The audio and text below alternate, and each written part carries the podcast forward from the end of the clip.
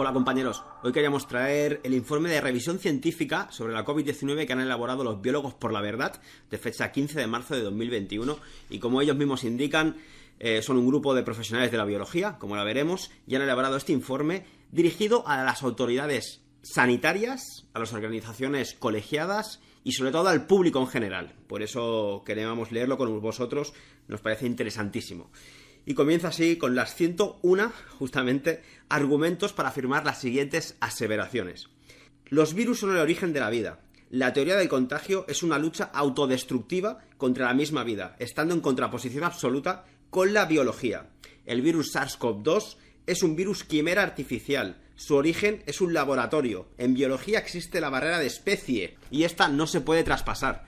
El presunto aislamiento del virus SARS-CoV-2 es un fraude científico, como lo fue el del virus SARS-CoV-1. Los virus de bibliotecas genómicas no pueden considerarse patógenos reales, sin demostrar su crecimiento directo en células humanas. Se debe demostrar su crecimiento directo en células del aparato respiratorio humano, para comenzar cualquier debate.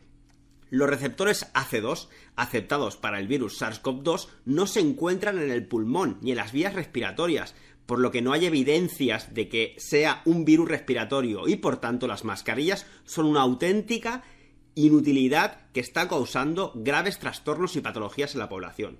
El contagio no se ha demostrado científicamente. Una prueba RT-PCR positiva no se puede considerar probatoria de contagio alguno. Las PCR en ningún momento sirven para diagnosticar.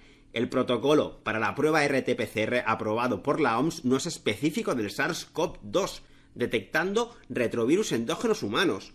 Recordar que los retrovirus endógenos tienen secuencias homólogas a los cebadores y usados en los protocolos de esta PCR. Eh, la variación del número de ciclos pruebas RT-PCR es inaceptable. No se debe aceptar pruebas RT-PCR con más de 20 ciclos. No aceptamos la asociación RT-PCR positiva asintomático con posibilidad de contagiar. Es un error y una mala praxis peligrosa y una falta de principios deodontológicos la inyección de organismos genéticamente modificados o fragmentos de material genético a personas sanas mediante el engaño con las denominadas vacunas, que no lo son y bajo la coacción de perder derechos, además de que tiene graves efectos secundarios. Estos productos génicos tienen graves deficiencias a nivel biológico, de la reproducción, del sistema inmunológico y neurológico, pudiendo causar graves problemas de autoinmunidad, infertilidad y neurodegeneración. El COVID-19 ha sustituido a la gripe, se le ha cambiado el nombre. Cabe destacar la existencia de un pico inusual de mortalidad detectado en marzo y abril de 2020. Este pico puede deberse a la vacuna antigripal 2019-2020, unido a un abandono de ciertos colectivos en residencias, a una desatención médica, a un diagnóstico erróneo y el posible papel de redes electromagnéticas, causando mortalidad. Esta mortalidad no fue causada por el virus SARS-CoV-2, al que se culpó sin evidencias. Sirva todo esto para establecer un debate dentro de nuestra profesión y sobre todo al discurso oficial que no ha tenido la mínima crítica los abajo firmantes, que son hasta un número de 30 biólogos, no voy a decir los nombres, pero que sepáis que son de los colegios eh, de biólogos de Euskadi, de Madrid, son todos licenciados por las universidades de Valencia, de Barcelona, de Oviedo, de Granada, de Alicante, de la Complutense. Realmente unos valientes que se atreven a poner entredicho la versión oficial y como diría la doctora Barracín, no se venden por un plato de lentejas, como hace el resto. Coger un poquito la frase que también agregan de que la guerra permanente contra los entes biológicos es el síntoma más grave de una civilización alienada que camina hacia su autodestrucción. Hacen referencia al libro que, escribió Máximo Sandín, también un abrazo gigante, sobre los virus que forman parte del material genético celular, los retrovirus endógenos también en este caso, eh, que tienen gran importancia en la formación de telómeros, en la placentación, en la fecundación y en las señales en las células glía de nuestro sistema nervioso central. Los virus endógenos, los que son propiamente nuestros, son los responsables de la inmunidad innata, entre otras cosas. ¿eh? Fuera de nuestro genoma, en, las mucosas, en la piel, son los virus que forman parte del microbioma, ¿eh? de entre 5 y 25 veces superior al de las bacterias. Imaginaros todos los que tenemos, ¿no? Los genomas de los seres vivos están constituidos en su mayor parte por virus endógenos, fundamentalmente retrovirus, que han ido insertando sus secuencias genéticas en los cromosomas. Los malvados virus, entre comillas, son absolutamente esenciales para nuestra existencia. Los virus son en realidad paquetes de información genética, subrutinas de los procesos de la vida. Sobre el origen del SARS-CoV-2, hacen referencia de que en la ciencia y el sentido común existe lo que se denomina la barrera de especie, un lenguaje bioquímico que impide que virus de una especie interaccione con las células de otra. En el torrente sanguíneo, por ejemplo, la rabia u otras inoculaciones por mosquitos, en ningún caso se transmiten de humano a humano. El cultivo de virus humanos en líneas celulares animales genera recombinantes no naturales, que además son inyectados en las vacunas a la población sana. Y eso es una práctica muy peligrosa. En los laboratorios sí que se crean los virus quimera, como es el caso del SARS-CoV-2, que es un virus artificial consecuencias de coronavirus humanos, de murciélagos de pangolinos, de beta coronavirus canino, pero la naturaleza jamás hubiese sido posible que se hubiera derivado esto. Y yo añado, y también lo vienen a decir ellos, que no se ha encontrado el SARS-CoV-2 tal y como está secuenciado o analizado en sus bibliotecas genómicas dentro de ninguna persona. Eso es una invención que, como ahora veremos, han transmitido a la población a través de las PCR que no detecta ese SARS-CoV-2. Aquí dicen que el cultivo de, las vacunas de línea celular en riñones de perro, como fue la de la vacuna antigripal Flux Ivax, que se puso en circulación en España el año pasado. Preguntémonos qué nos están metiendo en el cuerpo. O sea, cualquier cosa de otros animales, esas mezclas genómicas, es una auténtica locura. Respecto al virus del SARS-CoV-2 y, y sus pruebas RT-PCR, vienen a decir que el aislamiento del virus en pacientes ha sido igual de cuestionable que la historia sobre su origen. Ya desde el 2003, a través del creador Christian Drosten, ¿eh? con su protocolo RT-PCR sobre el SARS-CoV-2, relacionó a la enfermedad del SARS, el síndrome respiratorio agudo severo, con un presunto nuevo virus, al que denominó SARS-CoV-1, en este caso.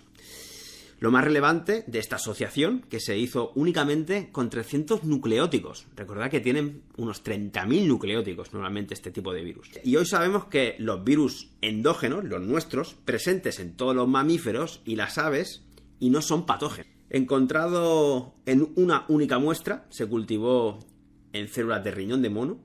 Estos son pobres fundamentos y sin tener en cuenta la recombinación que sufren los virus al ser cultivados en células animales ni tener en cuenta ningún otro factor que pudiese haber provocado la enfermedad. Se sentenció al primer SARS-CoV asociándolo con la enfermedad del síndrome respiratorio agudo severo, enfermedad que hoy en día se ha sustituido con el nombre de COVID-19, ya que el 99,73% de los casos ni es una enfermedad respiratoria, ni es aguda, ni es severa.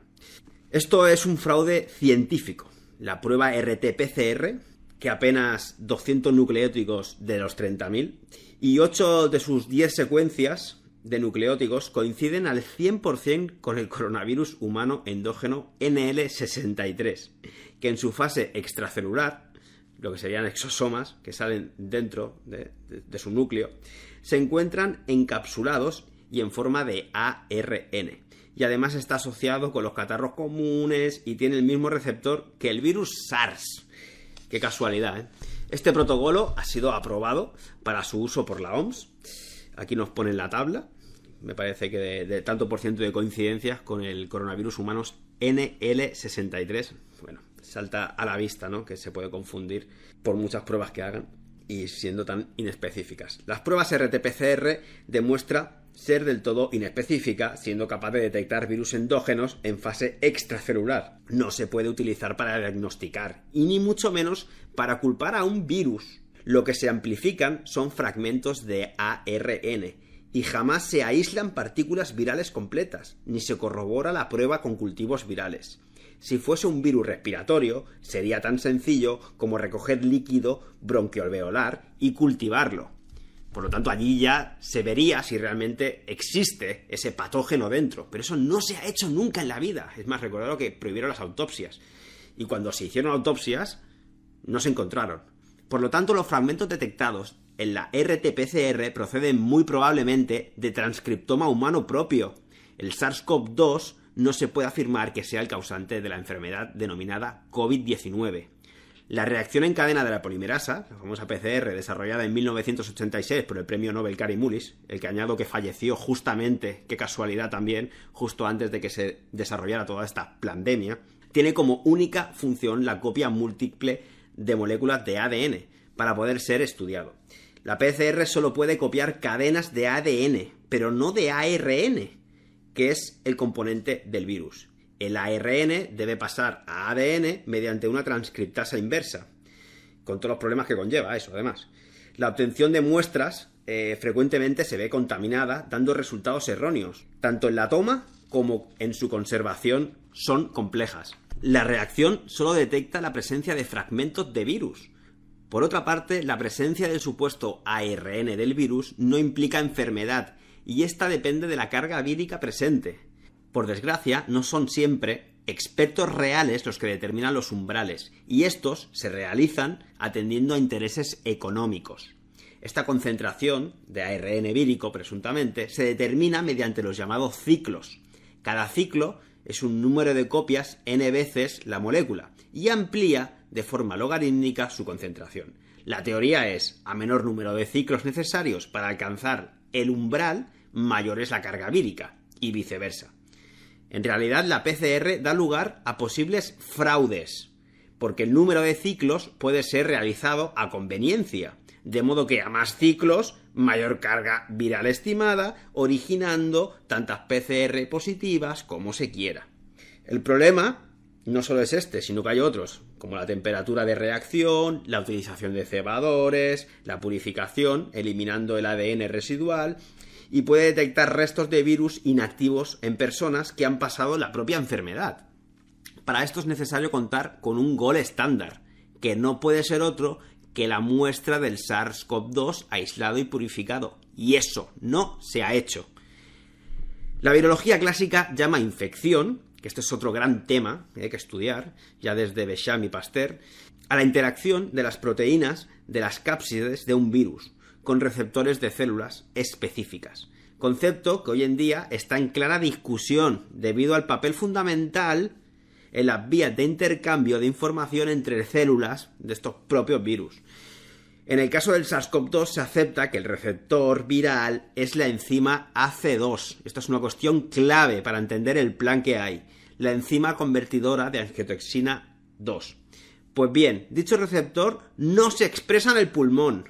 El descubridor en el año 2000, ¿eh? que lo, fue Sarah Tifnis, que lo publicó en el Journal of Biological Chemistry, eh, y más recientemente en el 2020 un equipo sueco corroboró esta información no está en el pulmón, esas AC2, ni en vías respiratorias. La equivocación o intencionalidad se produjo en el año 2003, como se explica también en ese documento elaborado por la Junta de Argentina de Revisión Científica, siendo los tejidos reproductores humanos donde se centra la expresión de ese receptor y no en el tracto respiratorio. Y es justamente lo que le van a decir la información a nuestro cuerpo con estas inyecciones que nos van a meter que tu cuerpo directamente no genere esas angiotexinas 2. El SARS-CoV-2 no puede ser cultivado en células de alveolos pulmonares, decía los informes, como demuestra el estudio publicado en el The Journal of the Royal College of Pathologists of Australia, que afirma que en el pulmón solo es posible cultivarlo en células de cáncer metásticos y células metásticas, que no son específicas de pulmón. En la ficha de la vacuna de AstraZeneca se admite esto, de forma equívoca, al decir textualmente que estas células A549 no permiten la replicación del vector.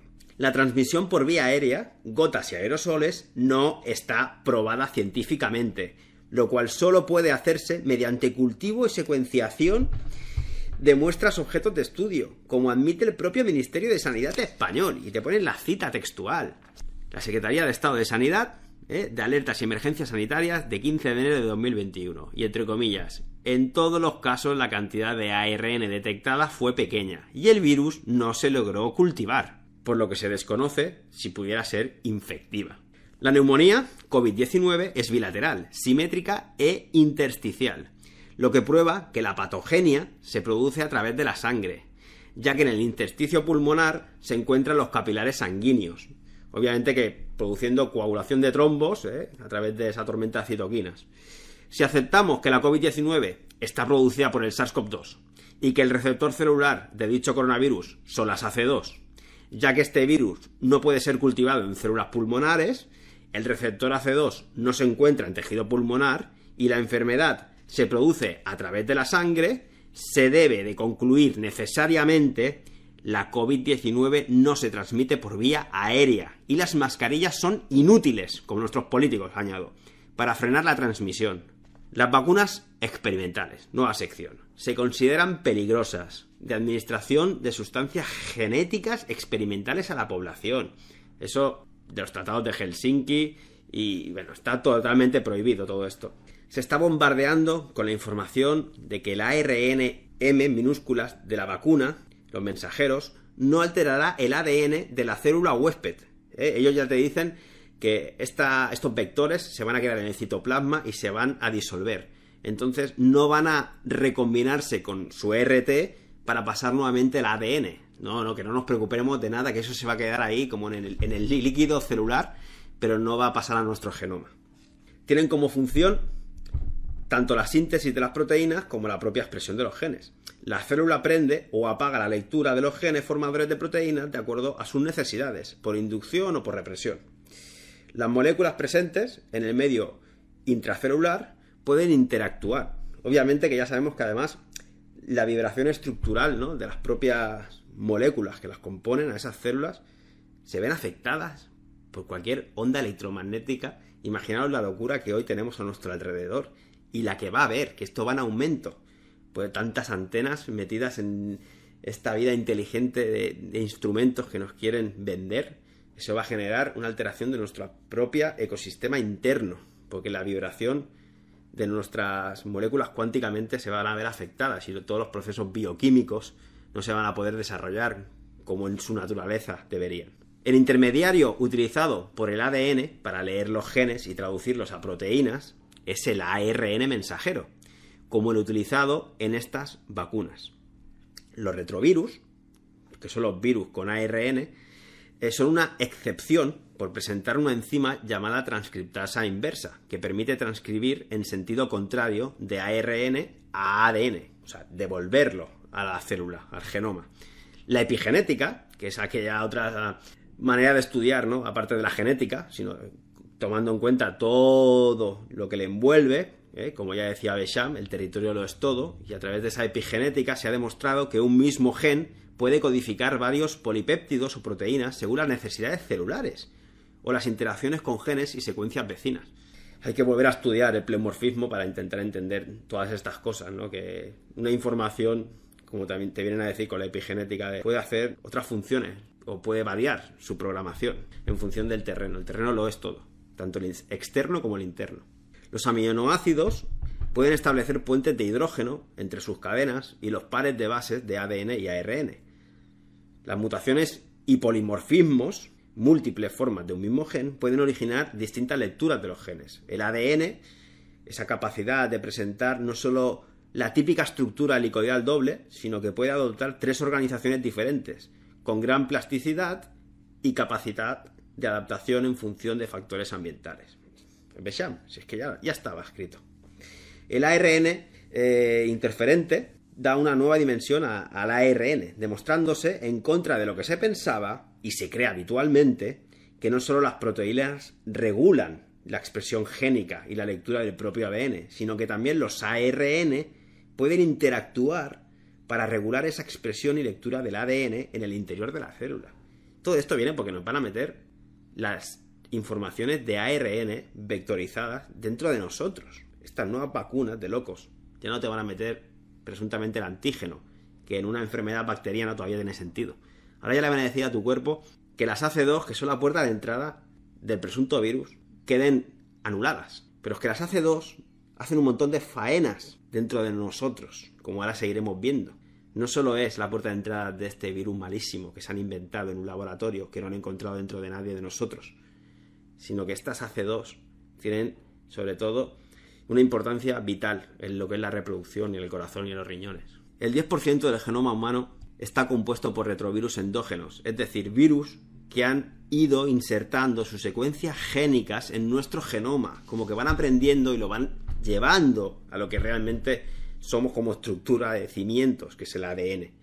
Nuestros genomas están constituidos por virus y sus derivados, el 98,5% controla la expresión de genes codificantes de proteínas. Los virus endógenos son el genoma propiamente, ¿eh? esa producción de enzimas y la formación de las placentas en el embarazo. Una importante función es el almacenamiento del recuerdo en el cerebro. Esa misteriosa proteína llamada Stauffen homolog 2, unida a un ARN, precisamente un ARN mensajero es el encargado de ir a los sitios específicos del cerebro el gen responsable del ARC y resulta ser un gen procedente de un retrovirus integrado en nuestro genoma, capaz de ensamblarse en cápsides. Por esos motivos, introducir ADN o ARN foráneo en nuestro organismo causará una clara interacción con nuestro genoma, causando graves e impredecibles desequilibrios. Esta gente no es que estén locos, es que están siguiendo un plan malvado. Pero esto los grandes médicos y farmacovigilantes, como se venden por el plato de lentejas o por un coche o una mansión, pues son incapaces de repensarlo. Las proteínas retrovirales humanas en posible conflicto con la vacuna que codifica para la proteína de espiga del SARS-CoV-2. Las familias coronavirus son virus que poseen unas proyecciones a modo de corona, denominadas espigas, compuestas a su vez de dos proteínas, la S1 y la S2. Cada proteína de espiga está compuesta por tres polipéptidos. La proteína fibrosa S2 es la encargada de la fusión con la membrana celular y tiene dos regiones, la HR1 y la HR2. La secuencia de la proteína de pico o espiga del virus SARS-CoV-2 muestra una gran similitud con las proteínas de fusión de clase 1 de virus endógenos humanos, que se expresan como parte de nuestro genoma. Pero ellos te dicen que no te preocupes, que tu cuerpo no se va a equivocar nunca. Aunque se parezca prácticamente al 100%. Esta región de sincitinas 1 humana, perteneciente al retrovirus endógeno humano HERP W del cromosoma 7, codifica eh, la expresión que se centra en la placenta. También la homología de secuencias entre la región HR1 del SARS y las incitinas 1, obteniendo un resultado del 87,50% de homología. Aquí tenéis las tablas que os ponen. La región HR2 de las pigas SARS-CoV-2 tiene homologías con la HR2 retroviral.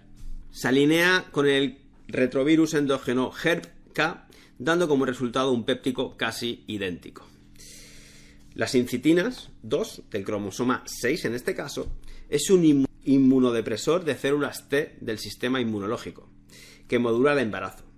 Por eso, si quieres tener hijos, estás exento de la vacuna. Y si no, cuando vengan a preguntarte o a pedirte que te pongan la vacuna, diga que quieres tener hijos. Ya verás cómo te dejan en paz. Porque ellos lo saben. Roxana Bruno, a quien le enviamos un grandísimo abrazo, la doctora en bioquímica e inmunología en Argentina, que también resaltó la asombrosa similitud entre las proteínas retrovirales humanas y la proteína de espiga S o Spike. Las dos proteínas humanas codificadas por genes localizados en los cromosomas 7 y 6 son las llamadas sincitina 1 y sincitina 2. Otras proteínas de vital importancia son las sinaptinas, región del genoma humano. Estas se encargan de la transmisión de la señal entre neuronas y tienen el mismo receptor AC2. Por lo tanto, podría generar problemas de hipertensión y degeneración neurológica. Por eso se dice que lo que se viene con el tema de Alzheimer y problemas relacionados con el cerebro, preparémonos. Las posibilidades son múltiples. Homólogos de las incitinas, como hemos podido comprobar, se pueden comportar como aptenos desarrollando inmunopatología cruzada. Por ello, es una argumentación falaz centrarse en porcentaje de coincidencia entre las pigas SARS-CoV-2 y las incitinas sin tener en cuenta las posibilidades metabólicas. Hicimos un directo hablando de todo lo que es la epigenética, relacionado también con el libro que hizo, el ensayo del doctor Enrique Costa, de la medicina de la bestia, donde se puede observar que las órdenes mutan y cambian según el, terreno y, o la necesidad. Además, estas similitudes pueden desencadenar procesos autoinmunes, como diabetes tipo 1 y esclerosis múltiple. Además, esas reacciones inflamatorias en órganos diana, ¿eh? como son los del testículo y otros órganos reproductores ¿eh? relacionados con las AC2, como corazón, intestino, riñón y cerebro. Tampoco descartamos que el ARN encapsulado se comporte como un patógeno sintético que produzca efectos parecidos a la patología inflamatoria como se ha denominado síndrome COVID-19. Además, nos planteamos, ellos como biólogos, si los antígenos sintéticos de la gripe A, particularmente la de la H1N1, contenidos en las vacunas antigripales, pueden estar relacionados con la mayor incidencia de COVID-19 grave en las personas previamente vacunados contra influencia de la gripe, que además llevaba el polisorbato 80.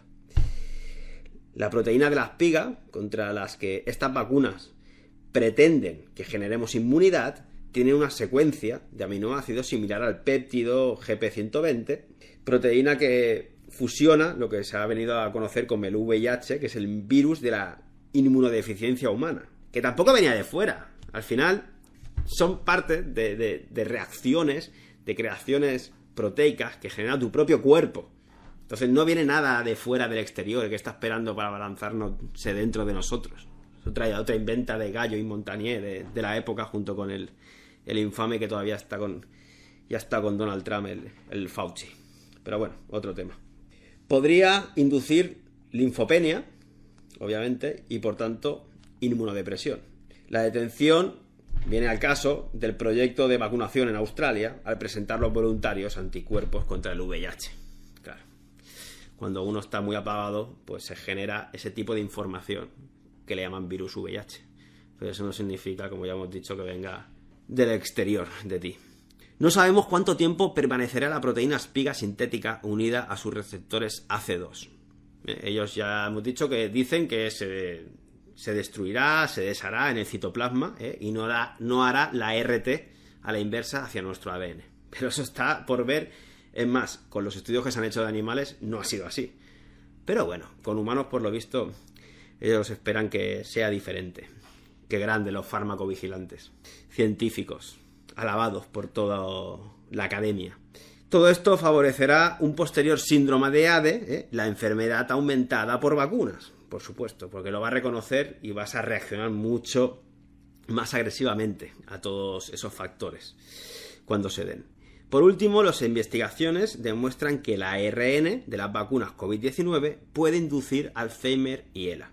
Además, la proteína de pico, la espiga, formada por la traducción de la vacuna de ARN, se une a la enzima convertidora de angiotensina 2, la SACE2, una enzima que contiene zinc, que es un potencial para aumentar eh, el zinc intracelular. Y los sillones de zinc causan transformación de TDP43 en su configuración patológica del prión. Todo esto viene a decir que causa ELA, degeneración lobar temporal, Alzheimer, enfermedades neurológicas degenerativas y la aprobación condicional de las vacunas basada en ARN para el SARS-CoV-2 fue prematura y la vacuna puede causar mucho más daño que beneficio. Existe evidencia de que existen interacciones de ADN y ARN que pueden dar lugar a modificaciones epigenéticas, que producen modificaciones de fenotipos y pueden transmitirse vía mitosis y meiosis además de producir enfermedades y modificaciones hereditarias, porque una vez ya está insertado en nuestro ADN, eso ya se transmite. Lo dicho en los medios de comunicación ¿eh? y elementos gubernamentales, farmacéuticas y sanitarios, de que el ARN mensajero de la vacuna no altera nuestro código genético, no implica que no se produzcan alteraciones fenotípicas desconocidas. Las medidas restrictivas sobre la población, otro capítulo el confinamiento generó más problemas si lo comparamos con el de Suecia, obviamente. Restricciones de libertades fundamentales, variando el número de test a conveniencia, eh, haciendo referencia cada 100.000 habitantes los casos que había.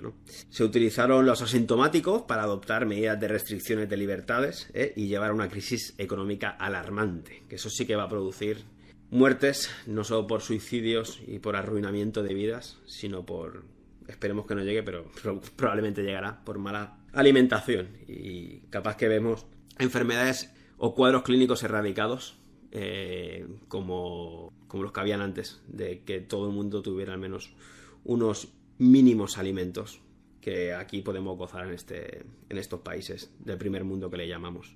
Para tener alguna infección hay que tener algún síntoma, eso es sentido común. La pandemia de test y las noticias televisivas son las que han implementado toda esta locura. Cuando, cuanto más test, más positivos asintomáticos, hacen elevar el IA, que le llaman, ¿eh? que es la incidencia acumulada. Y bueno, el porcentaje de positivos respecto al número de test realizados se ha mantenido entre el 5 y el 10%, diciéndonos que había una segunda ola y que vendría una tercera, y ahora después vendrá una cuarta. Hay que decir que para ver una evolución de este porcentaje de positivos, el número de test a realizar tendría que ser siempre el mismo. Y si hubiese nuevas olas, este porcentaje se elevaría de una forma exponencial. Pero ellos siempre van cambiando el número de test que se hacen dependiendo del momento que quieren adaptar a la sociedad o implementaciones que quieren poner, ¿no? Más restricciones, pues hacemos más test. Ahora queremos bajar un poquito el pie del acelerador, pues hacemos menos. Y venga, que se vayan de veranito un poco. Este empleo de la realización de test, esa conveniencia, es curioso que para algunas cosas, las normas de la OMS y para otras, se desprecie la información de la misma. Por considerar que una persona está enferma, lo que hay que tener en cuenta son las observaciones clínicas. Y en todo caso hay que indicar el valor de CT, que es el número de ciclos realizados en las pruebas PCR. Acordaros que todas las pruebas estas de más de 20 ciclos prácticamente no valen para nada.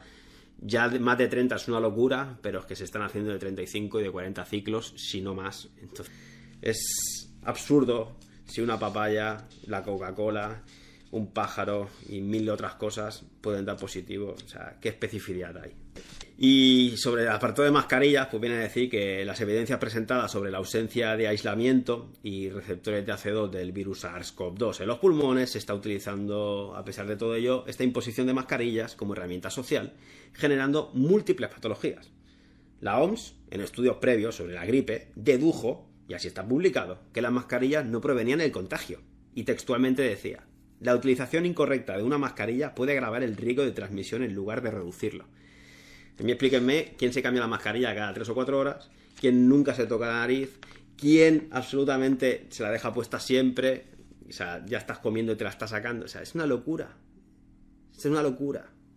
¿Cómo es posible, se preguntan, que el sector educativo no haya levantado la voz, sino que además hayan sido incluso más duros en la utilización de las mascarillas y distanciamiento social de los niños? Vosotros, profesores, ¿Os queréis a los niños un poquito? A vosotros mismos ya entiendo que no mucho, pero a, los niños.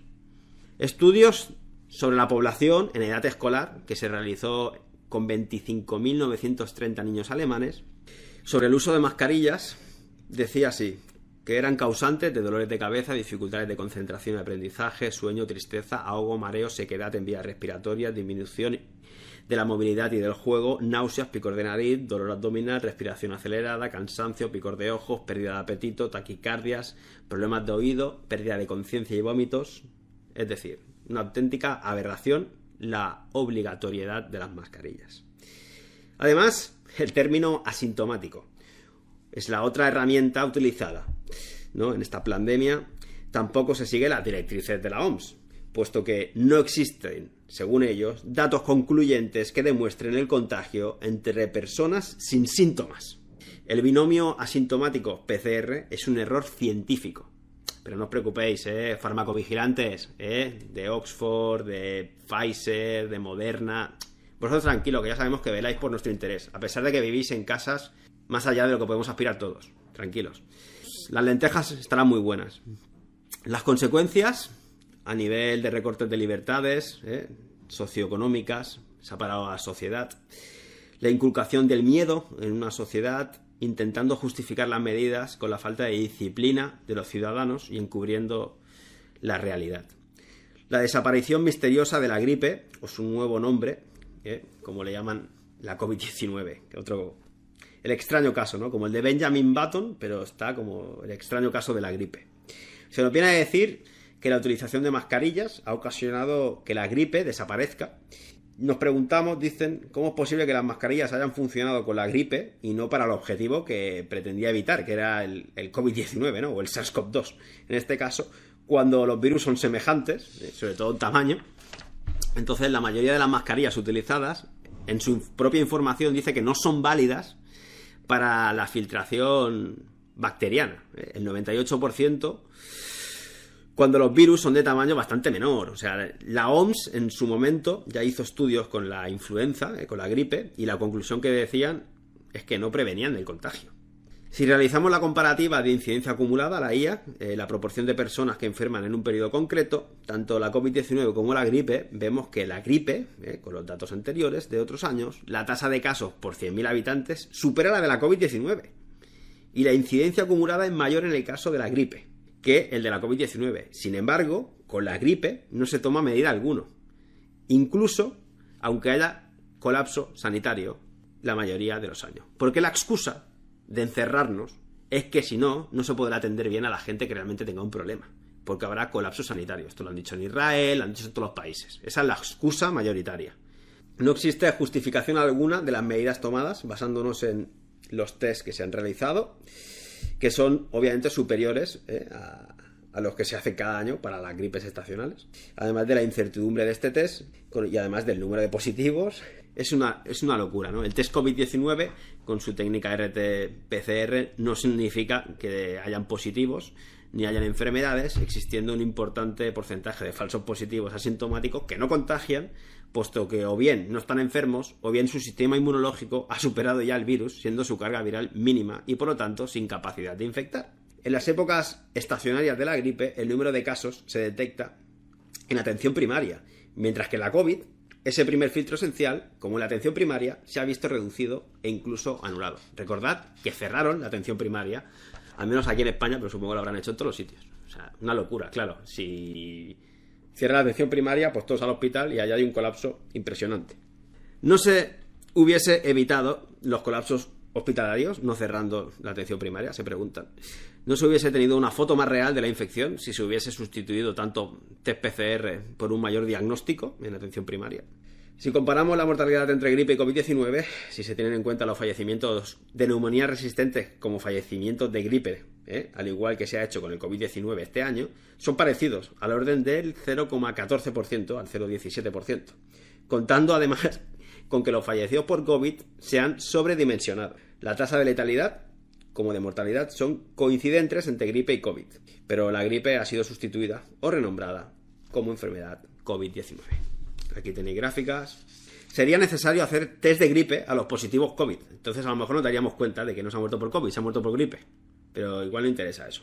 La gripe ha desaparecido y no se realizan test de gripe no vayas tú a pensar más de la cuenta. Bueno, además de que se han incluido en la lista de fallecidos de COVID-19 a pacientes con todo tipo de cuadros clínicos. Claro, ya sabía, y en todos los, parlamentos, sobre todo recuerdo el de Irlanda, ¿no? Que le decían, pero si viene alguien y ha muerto por un tiro en la cabeza porque le ha atropellado a alguien, no ha muerto por eso, sino que si le haces un PCR va a la lista de muertos por COVID. Y tenían que decir, sí, sí, claro, claro. Esto se ha publicado en el BOE, esto se ha obligado a que los médicos firmaran ante cualquier duda o atisbo de, tener algún síntoma que fuera por COVID, las listas hinchadísimas.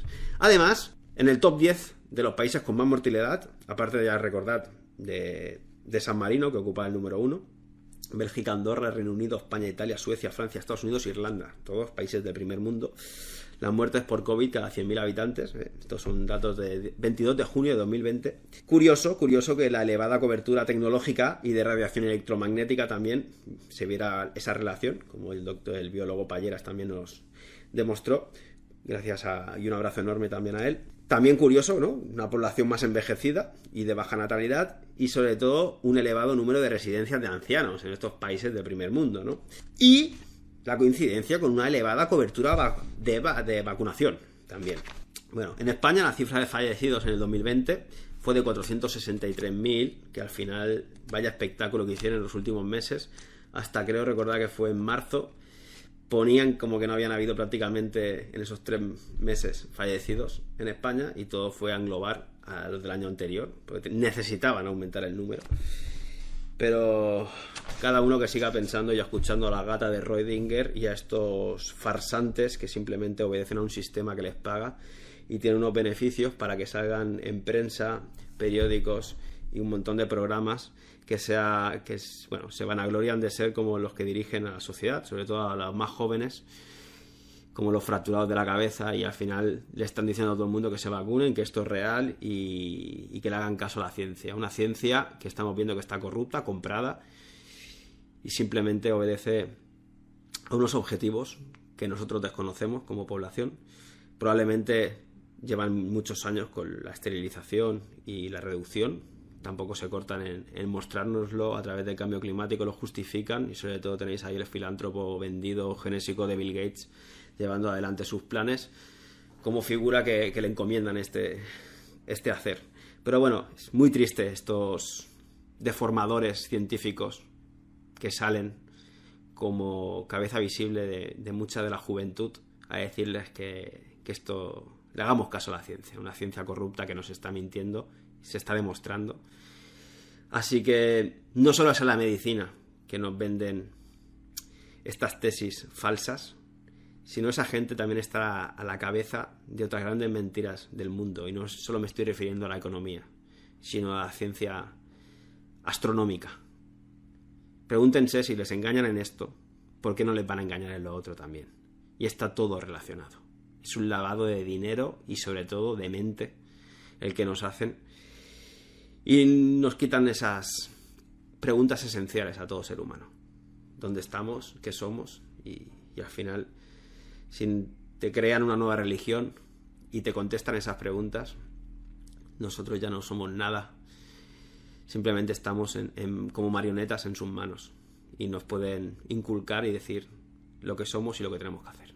Y para terminar, sobre todo en Europa, la relación entre mayor tasa de vacunación antigripal, que presentaba hasta 6,4 veces más tasa de mortalidad con la COVID-19 que otros países menos vacunados. Aquí para terminar tenéis un montón de referencias bibliográficas en las cuales se ha basado este gran informe de revisión. Así que muchísimas gracias a todos los que compartís todo vuestro conocimiento para que de una manera más fácil el resto de la población pueda llegar a entender lo que está ocurriendo. Un abrazo a todos, nos vemos prontito y más fuerza que nunca.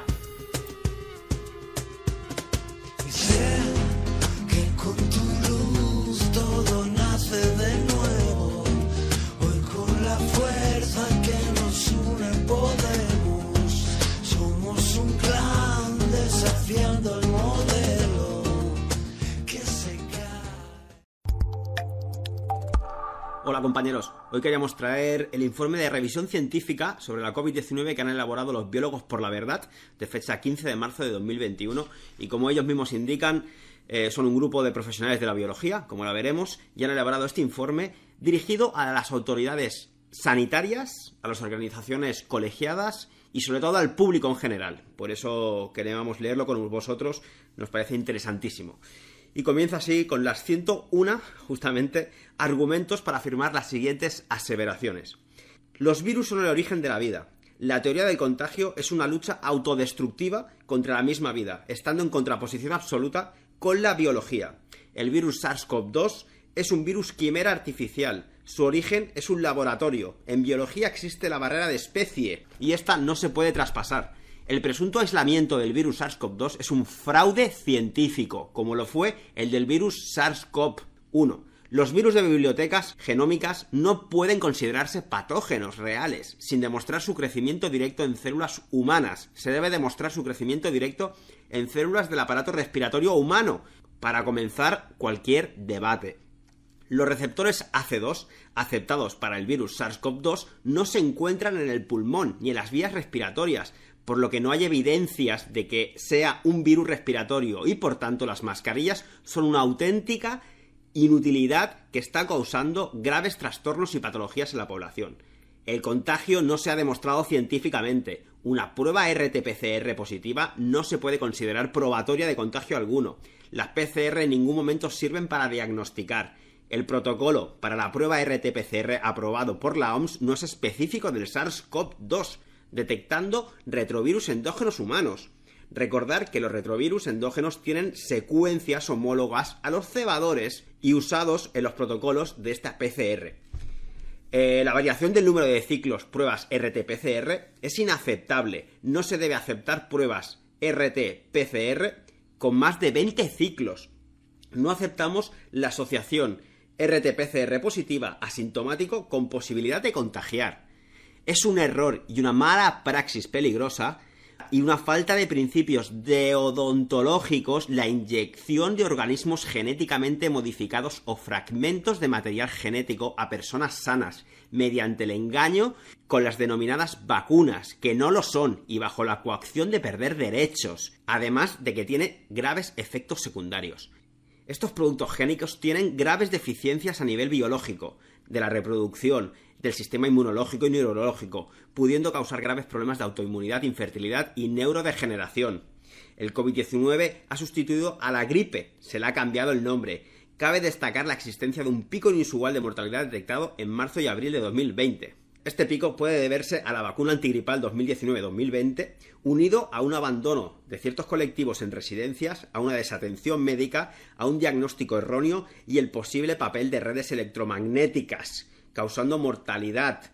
Esta mortalidad no fue causada por el virus SARS-CoV-2, al que se culpó sin evidencias. Sirva todo esto para establecer un debate dentro de nuestra profesión y sobre todo al discurso oficial que no ha tenido la mínima crítica los firmantes, que son hasta un número de 30 biólogos, no voy a decir los nombres, pero que sepáis que son de los colegios eh, de biólogos de Euskadi, de Madrid, son todos licenciados por las universidades de Valencia, de Barcelona, de Oviedo, de Granada, de Alicante, de la Complutense. Realmente unos valientes que se atreven a poner entredicho la versión oficial y como diría la doctora Barracín, no se venden por un plato de lentejas, como hace el resto. Coger un poquito la frase que también agregan de que la guerra permanente contra los entes biológicos es el síntoma más grave de una civilización alienada que camina hacia su autodestrucción. Hacen referencia al libro que, escribió Máximo Sandín, también un abrazo gigante, sobre los virus que forman parte del material genético celular, los retrovirus endógenos también en este caso, eh, que tienen gran importancia en la formación de telómeros, en la placentación, en la fecundación y en las señales en las células glía de nuestro sistema nervioso central. Los virus endógenos, los que son propiamente nuestros, son los responsables de la inmunidad innata, entre otras cosas. ¿eh? Fuera de nuestro genoma, en, las mucosas, en la piel, son los virus que forman parte del microbioma ¿eh? de entre 5 y 25 veces superior al de las bacterias. Imaginaros todos los que tenemos, ¿no? Los genomas de los seres vivos están constituidos en su mayor parte por virus endógenos, fundamentalmente retrovirus, que han ido insertando sus secuencias genéticas en los cromosomas. Los malvados virus, entre comillas, son absolutamente esenciales para nuestra existencia. Los virus son en realidad paquetes de información genética, subrutinas de los procesos de la vida. Sobre el origen del SARS-CoV-2, hacen referencia de que en la ciencia y el sentido común existe lo que se denomina la barrera de especie, un lenguaje bioquímico que impide que virus de una especie interaccione con las células de otra. En el torrente sanguíneo, por ejemplo, la rabia u otras inoculaciones por mosquitos, en ningún caso se transmiten de humano a humano. El cultivo de virus humanos en líneas celulares animales genera recombinantes no naturales, que además son inyectados en las vacunas a la población sana y eso es una práctica muy peligrosa. En los laboratorios sí que se crean los virus quimera, como es el caso del SARS-CoV-2, que es un virus artificial con secuencias de coronavirus humanos, de murciélagos de pangolinos, de beta coronavirus canino, pero la naturaleza jamás hubiese sido posible que se hubiera derivado esto. Y yo añado y también lo vienen a decir ellos, que no se ha encontrado el SARS-CoV-2 tal y como está secuenciado o analizado en sus bibliotecas genómicas dentro de ninguna persona. Eso es una invención que, como ahora veremos, han transmitido a la población a través de las PCR, que no detecta ese SARS-CoV-2. Aquí dicen que el cultivo de, las vacunas de línea celular en riñones de perro como fue la de la vacuna antigripal Flux IVAX que se puso en circulación en España el año pasado. O sea, preguntémonos qué nos están metiendo en el cuerpo.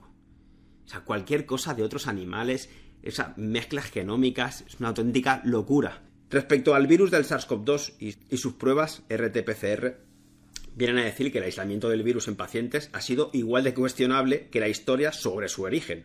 Ya desde el 2003, a través del creador Christian Drosten, ¿eh? con su protocolo RT-PCR sobre el SARS-CoV-2, relacionó a la enfermedad del SARS, el síndrome respiratorio agudo severo, con un presunto nuevo virus, al que denominó SARS-CoV-1, en este caso. Lo más relevante de esta asociación, que se hizo únicamente con 300 nucleóticos. Recordad que tienen unos 30.000 nucleóticos normalmente este tipo de virus. Y hoy sabemos que los virus endógenos, los nuestros, presentes en todos los mamíferos y las aves, y no son patógenos. Encontrado en una única muestra, se cultivó en células de riñón de mono. Estos son pobres fundamentos y sin tener en cuenta la recombinación que sufren los virus al ser cultivados en células animales ni tener en cuenta ningún otro factor que pudiese haber provocado la enfermedad. Se sentenció al primer SARS-CoV asociándolo con la enfermedad del síndrome respiratorio agudo severo, enfermedad que hoy en día se ha sustituido con el nombre de COVID-19, ya que el 99,73% de los casos ni es una enfermedad respiratoria, ni es aguda, ni es severa. Esto es un fraude científico. La prueba RT-PCR que apenas 200 nucleóticos de los 30.000 y 8 de sus 10 secuencias de nucleóticos coinciden al 100% con el coronavirus humano endógeno NL63, que en su fase extracelular, lo que serían exosomas que salen dentro de, de su núcleo, se encuentran encapsulados y en forma de ARN. Y además está asociado con los catarros comunes y tiene el mismo receptor que el virus SARS, Qué casualidad, ¿eh? Este protocolo ha sido aprobado para su uso por la OMS. Aquí nos ponen la tabla. Me parece que de, tanto por ciento de coincidencias con el coronavirus humanos NL63. Bueno, salta a la vista, ¿no? Que se puede confundir por muchas pruebas que hagan y siendo tan inespecíficas. Las pruebas RT-PCR ser del todo inespecífica, siendo capaz de detectar virus endógenos en fase extracelular. No se puede utilizar para diagnosticar, y ni mucho menos para culpar a un virus. Lo que se amplifican son fragmentos de ARN, y jamás se aíslan partículas virales completas, ni se corrobora la prueba con cultivos virales. Si fuese un virus respiratorio, sería tan sencillo como recoger líquido bronquiolveolar y cultivarlo. Por lo tanto, allí ya se vería si realmente existe ese patógeno dentro. Pero eso no se ha hecho nunca en la vida. Es más, recordad que prohibieron las autopsias. Y cuando se hicieron autopsias, no se encontraron. Por lo tanto, los fragmentos detectados en la RT-PCR proceden muy probablemente de transcriptoma humano propio. El SARS-CoV-2 no se puede afirmar que sea el causante de la enfermedad denominada COVID-19. La reacción en cadena de la polimerasa, la famosa PCR, desarrollada en 1986 por el premio Nobel Cary Mullis, el que añado que falleció justamente, qué casualidad también, justo antes de que se desarrollara toda esta pandemia, tiene como única función la copia múltiple de moléculas de ADN para poder ser estudiado. La PCR solo puede copiar cadenas de ADN, pero no de ARN, que es el componente del virus. El ARN debe pasar a ADN mediante una transcriptasa inversa, con todos los problemas que conlleva eso, además. La obtención de muestras eh, frecuentemente se ve contaminada, dando resultados erróneos. Tanto en la toma como en su conservación son complejas. La reacción solo detecta la presencia de fragmentos de virus. Por otra parte, la presencia del supuesto ARN del virus no implica enfermedad, y esta depende de la carga vírica presente. Por desgracia, no son siempre expertos reales los que determinan los umbrales, y estos se realizan atendiendo a intereses económicos. Esta concentración de ARN vírico, presuntamente, se determina mediante los llamados ciclos. Cada ciclo es un número de copias n veces la molécula y amplía de forma logarítmica su concentración. La teoría es, a menor número de ciclos necesarios para alcanzar el umbral, mayor es la carga vírica, y viceversa. En realidad, la PCR da lugar a posibles fraudes, porque el número de ciclos puede ser realizado a conveniencia, de modo que a más ciclos, mayor carga viral estimada, originando tantas PCR positivas como se quiera. El problema no solo es este, sino que hay otros, como la temperatura de reacción, la utilización de cebadores, la purificación, eliminando el ADN residual, y puede detectar restos de virus inactivos en personas que han pasado la propia enfermedad. Para esto es necesario contar con un gol estándar, que no puede ser otro que la muestra del SARS-CoV-2 aislado y purificado. Y eso no se ha hecho. La virología clásica llama infección, que este es otro gran tema que hay que estudiar, ya desde Becham y Pasteur, a la interacción de las proteínas de las cápsides de un virus con receptores de células específicas. Concepto que hoy en día está en clara discusión debido al papel fundamental en las vías de intercambio de información entre células de estos propios virus. En el caso del SARS-CoV-2 se acepta que el receptor viral es la enzima AC2. Esta es una cuestión clave para entender el plan que hay. La enzima convertidora de angiotoxina 2. Pues bien, dicho receptor no se expresa en el pulmón. El descubridor en el año 2000, ¿eh? que lo, fue Sarah Tifnis, que lo publicó en el Journal of Biological Chemistry, eh, y más recientemente en el 2020 un equipo sueco corroboró esta información.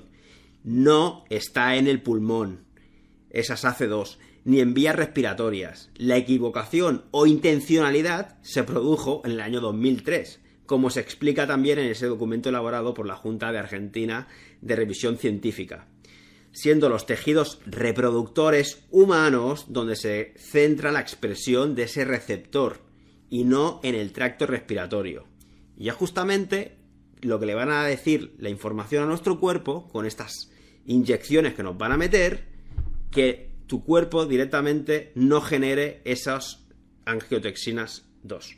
El SARS-CoV-2 no puede ser cultivado en células de alveolos pulmonares, decía los informes, como demuestra el estudio publicado en el The Journal of the Royal College of Pathologists of Australia, que afirma que en el pulmón solo es posible cultivarlo en células de cáncer metásticos y células metásticas, que no son específicas de pulmón.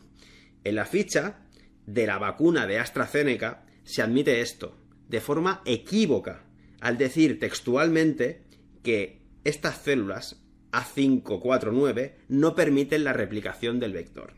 La transmisión por vía aérea, gotas y aerosoles, no está probada científicamente, lo cual solo puede hacerse mediante cultivo y secuenciación de muestras objetos de estudio, como admite el propio Ministerio de Sanidad español, y te ponen la cita textual. La Secretaría de Estado de Sanidad ¿eh? de alertas y emergencias sanitarias de 15 de enero de 2021. Y entre comillas, en todos los casos la cantidad de ARN detectada fue pequeña y el virus no se logró cultivar, por lo que se desconoce si pudiera ser infectiva. La neumonía COVID-19 es bilateral, simétrica e intersticial, lo que prueba que la patogenia se produce a través de la sangre, ya que en el intersticio pulmonar se encuentran los capilares sanguíneos, obviamente que produciendo coagulación de trombos ¿eh? a través de esa tormenta de citoquinas.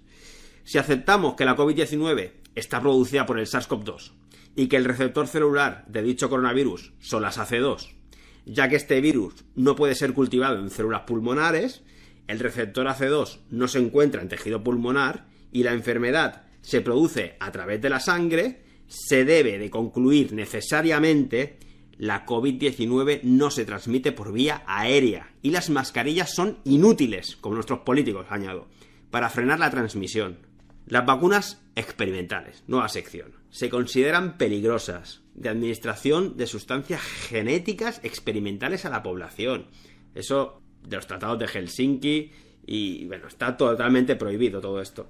Se está bombardeando con la información de que el ARN M minúsculas de la vacuna los mensajeros, no alterará el ADN de la célula huésped.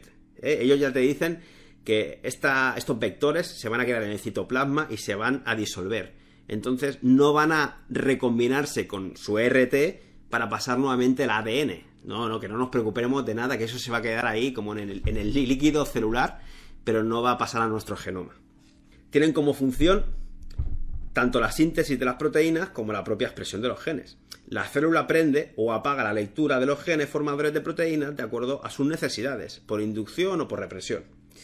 Las moléculas presentes en el medio intracelular pueden interactuar. Obviamente que ya sabemos que además la vibración estructural de las propias moléculas que las componen a esas células se ven afectadas por cualquier onda electromagnética. Imaginaos la locura que hoy tenemos a nuestro alrededor y la que va a haber, que esto va en aumento. Pues tantas antenas metidas en esta vida inteligente de, instrumentos que nos quieren vender, Eso va a generar una alteración de nuestro propio ecosistema interno, porque la vibración de nuestras moléculas cuánticamente se van a ver afectadas y todos los procesos bioquímicos no se van a poder desarrollar como en su naturaleza deberían. El intermediario utilizado por el ADN para leer los genes y traducirlos a proteínas es el ARN mensajero, como el utilizado en estas vacunas. Los retrovirus, que son los virus con ARN, eh, son una excepción por presentar una enzima llamada transcriptasa inversa, que permite transcribir en sentido contrario de ARN a ADN, o sea, devolverlo a la célula, al genoma. La epigenética, que es aquella otra manera de estudiar, ¿no? Aparte de la genética, sino tomando en cuenta todo lo que le envuelve, ¿eh? como ya decía Besham, el territorio lo es todo, y a través de esa epigenética se ha demostrado que un mismo gen puede codificar varios polipéptidos o proteínas según las necesidades celulares o las interacciones con genes y secuencias vecinas. Hay que volver a estudiar el pleomorfismo para intentar entender todas estas cosas, ¿no? Que una información, como también te vienen a decir con la epigenética, puede hacer otras funciones o puede variar su programación en función del terreno. El terreno lo es todo, tanto el externo como el interno. Los aminoácidos pueden establecer puentes de hidrógeno entre sus cadenas y los pares de bases de ADN y ARN. Las mutaciones y polimorfismos, múltiples formas de un mismo gen, pueden originar distintas lecturas de los genes. El ADN, esa capacidad de presentar no solo la típica estructura helicoidal doble, sino que puede adoptar tres organizaciones diferentes, con gran plasticidad y capacidad de adaptación en función de factores ambientales. Besham, si es que ya, estaba escrito. El ARN eh, interferente da una nueva dimensión al ARN, demostrándose en contra de lo que se pensaba y se cree habitualmente que no solo las proteínas regulan la expresión génica y la lectura del propio ADN, sino que también los ARN pueden interactuar para regular esa expresión y lectura del ADN en el interior de la célula. Todo esto viene porque nos van a meter las informaciones de ARN vectorizadas dentro de nosotros. Estas nuevas vacunas de locos ya no te van a meter presuntamente el antígeno, que en una enfermedad bacteriana todavía tiene sentido. Ahora ya le van a decir a tu cuerpo que las AC2, que son la puerta de entrada del presunto virus, queden anuladas. Pero es que las AC2 hacen un montón de faenas dentro de nosotros, como ahora seguiremos viendo. No solo es la puerta de entrada de este virus malísimo que se han inventado en un laboratorio que no han encontrado dentro de nadie de nosotros, sino que estas AC2 tienen, sobre todo, una importancia vital en lo que es la reproducción y el corazón y los riñones. El 10% del genoma humano está compuesto por retrovirus endógenos, es decir, virus que han ido insertando sus secuencias génicas en nuestro genoma, como que van aprendiendo y lo van llevando a lo que realmente somos como estructura de cimientos, que es el ADN. Nuestros genomas están constituidos por virus y sus derivados, el 98,5% controla la expresión de genes codificantes de proteínas. Los virus endógenos son el genoma propiamente, ¿eh? esa producción de enzimas y la formación de las placentas en el embarazo. Una importante función es el almacenamiento del recuerdo en el cerebro, esa misteriosa proteína llamada Stauffen homolog 2, unida a un ARN, precisamente un ARN mensajero es el encargado de ir a los sitios específicos del cerebro el gen responsable del ARC y resulta ser un gen procedente de un retrovirus integrado en nuestro genoma, capaz de ensamblarse en cápsides. Por esos motivos, introducir ADN o ARN foráneo en nuestro organismo causará una clara interacción con nuestro genoma, causando graves e impredecibles desequilibrios. Esta gente no es que estén locos, es que están siguiendo un plan malvado. Pero esto los grandes médicos y farmacovigilantes, como se venden por el plato de lentejas o por un coche o una mansión, pues son incapaces de repensarlo. Las proteínas retrovirales humanas en posible conflicto con la vacuna que codifica para la proteína de espiga del SARS-CoV-2. Las familias coronavirus son virus que poseen unas proyecciones a modo de corona, denominadas espigas, compuestas a su vez de dos proteínas, la S1 y la S2. Cada proteína de espiga está compuesta por tres polipéptidos. La proteína fibrosa S2 es la encargada de la fusión con la membrana celular y tiene dos regiones, la HR1 y la HR2. La secuencia de la proteína de pico o espiga del virus SARS-CoV-2 muestra una gran similitud con las proteínas de fusión de clase 1 de virus endógenos humanos, que se expresan como parte de nuestro genoma. Pero ellos te dicen que no te preocupes, que tu cuerpo no se va a equivocar nunca. Aunque se parezca prácticamente al 100%. Esta región de sincitinas 1 humana, perteneciente al retrovirus endógeno humano HERP W del cromosoma 7, codifica eh, la expresión que se centra en la placenta. También la homología de secuencias entre la región HR1 del SARS y las sincitinas 1, obteniendo un resultado del 87,50% de homología. Aquí tenéis las tablas que os ponen. La región HR2 de las pigas SARS-CoV-2 tiene homologías con la HR2 retroviral. Se alinea con el retrovirus endógeno HERP-K, dando como resultado un péptico casi idéntico. Las incitinas 2 del cromosoma 6 en este caso es un inmunodepresor de células T del sistema inmunológico que modula el embarazo. Por eso, si quieres tener hijos, estás exento de la vacuna y si no, cuando vengan a preguntarte o a pedirte que te pongan la vacuna, diga que quieres tener hijos, ya verás cómo te dejan en paz. Porque ellos lo saben. Roxana Bruno, a quien le enviamos un grandísimo abrazo, la doctora en bioquímica e inmunología en Argentina, que también resaltó la asombrosa similitud entre las proteínas retrovirales humanas y la proteína de espiga S o Spike. Las dos proteínas humanas codificadas por genes localizados en los cromosomas 7 y 6 son las llamadas sincitina 1 y sincitina 2. Otras proteínas de vital importancia son las sinaptinas, región del genoma humano. Estas se encargan de la transmisión de la señal entre neuronas y tienen el mismo receptor AC2. Por lo tanto, podría generar problemas de hipertensión y degeneración neurológica. Por eso se dice que lo que se viene con el tema de Alzheimer's y problemas relacionados con el cerebro, preparémonos. Las posibilidades son múltiples. Homólogos de las incitinas, como hemos podido comprobar, se pueden comportar como aptenos desarrollando inmunopatología cruzada. Por ello, es una argumentación falaz centrarse en porcentaje de coincidencia entre las pigas SARS-CoV-2 y las incitinas sin tener en cuenta las posibilidades metabólicas. Hicimos un directo hablando de todo lo que es la epigenética, relacionado también con el libro que hizo, el ensayo del doctor Enrique Costa, de la medicina de la bestia, donde se puede observar que las órdenes mutan y cambian según el, terreno y, o la necesidad. Además, estas similitudes pueden desencadenar procesos autoinmunes, como diabetes tipo 1 y esclerosis múltiple. Además, esas reacciones inflamatorias en órganos diana, ¿eh? como son los testículo y otros órganos reproductores ¿eh? relacionados con las AC2, como corazón, intestino, riñón y cerebro. Tampoco descartamos que el ARN encapsulado se comporte como un patógeno sintético que produzca efectos parecidos a la patología inflamatoria, como se ha denominado síndrome COVID-19. Además, nos planteamos, ellos como biólogos, si los antígenos sintéticos de la gripe A, particularmente la de la H1N1, contenidos en las vacunas antigripales, pueden estar relacionados con la mayor incidencia de COVID-19 grave en las personas previamente vacunados contra influencia de la gripe, que además llevaba el polisorbato 80. La proteína de la espiga, contra las que estas vacunas pretenden que generemos inmunidad, tiene una secuencia de aminoácidos similar al péptido GP120, proteína que fusiona lo que se ha venido a conocer como el VIH, que es el virus de la inmunodeficiencia humana, que tampoco venía de fuera. Al final son parte de, reacciones, de creaciones proteicas que genera tu propio cuerpo.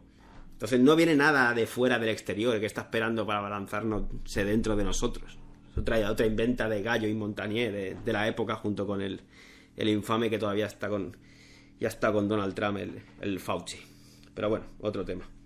Podría inducir linfopenia, obviamente, y por tanto inmunodepresión. La detención viene al caso del proyecto de vacunación en Australia al presentar los voluntarios anticuerpos contra el VIH. Claro. Cuando uno está muy apagado, pues se genera ese tipo de información que le llaman virus VIH. Pero eso no significa, como ya hemos dicho, que venga del exterior de ti.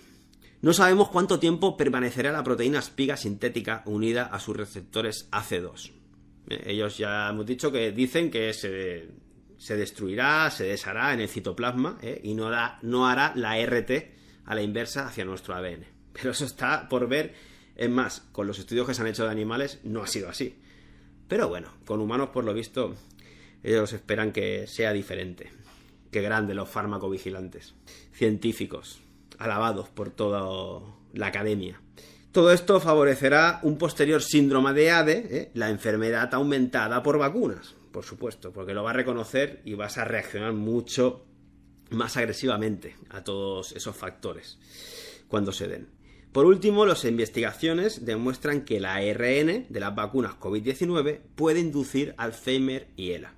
Además, la proteína de pico, la espiga, formada por la traducción de la vacuna de ARN, se une a la enzima convertidora de angiotensina 2, la SACE2, una enzima que contiene zinc, que es un potencial para aumentar eh, el zinc intracelular. Y los sillones de zinc causan transformación de TDP43 en su configuración patológica del prión. Todo esto viene a decir que causa ELA, degeneración lobar temporal, Alzheimer, enfermedades neurológicas degenerativas y la aprobación condicional de las vacunas basada en ARN para el SARS-CoV-2 fue prematura y la vacuna puede causar mucho más daño que beneficio. Existe evidencia de que existen interacciones de ADN y ARN que pueden dar lugar a modificaciones epigenéticas, que producen modificaciones de fenotipos y pueden transmitirse vía mitosis y meiosis además de producir enfermedades y modificaciones hereditarias, porque una vez ya está insertado en nuestro ADN, eso ya se transmite. Lo dicho en los medios de comunicación ¿eh? y elementos gubernamentales, farmacéuticos y sanitarios, de que el ARN mensajero de la vacuna no altera nuestro código genético, no implica que no se produzcan alteraciones fenotípicas desconocidas. Las medidas restrictivas sobre la población, otro capítulo el confinamiento generó más problemas si lo comparamos con el de Suecia, obviamente. Restricciones de libertades fundamentales, variando el número de test a conveniencia, eh, haciendo referencia cada 100.000 habitantes los casos que había. Se utilizaron los asintomáticos para adoptar medidas de restricciones de libertades eh, y llevar a una crisis económica alarmante, que eso sí que va a producir muertes, no solo por suicidios y por arruinamiento de vidas, sino por Esperemos que no llegue, pero, probablemente llegará por mala alimentación. Y capaz que vemos enfermedades o cuadros clínicos erradicados eh, como, como los que habían antes, de que todo el mundo tuviera al menos unos mínimos alimentos que aquí podemos gozar en, este, en estos países del primer mundo que le llamamos. Para tener alguna infección hay que tener algún síntoma, eso es el tío común. La pandemia de test y las noticias televisivas son las que han implementado toda esta locura. Cuando, cuanto más test, más positivos asintomáticos, hacen elevar el IA, que le llaman, ¿eh? que es la incidencia acumulada. Y bueno, el porcentaje de positivos respecto al número de test realizados se ha mantenido entre el 5 y el 10%, diciéndonos que había una segunda ola y que vendría una tercera, y ahora después vendrá una cuarta. Hay que decir que para ver una evolución de este porcentaje de positivos, el número de test a realizar tendría que ser siempre el mismo. Y si hubiese nuevas olas, este porcentaje se elevaría de una forma exponencial.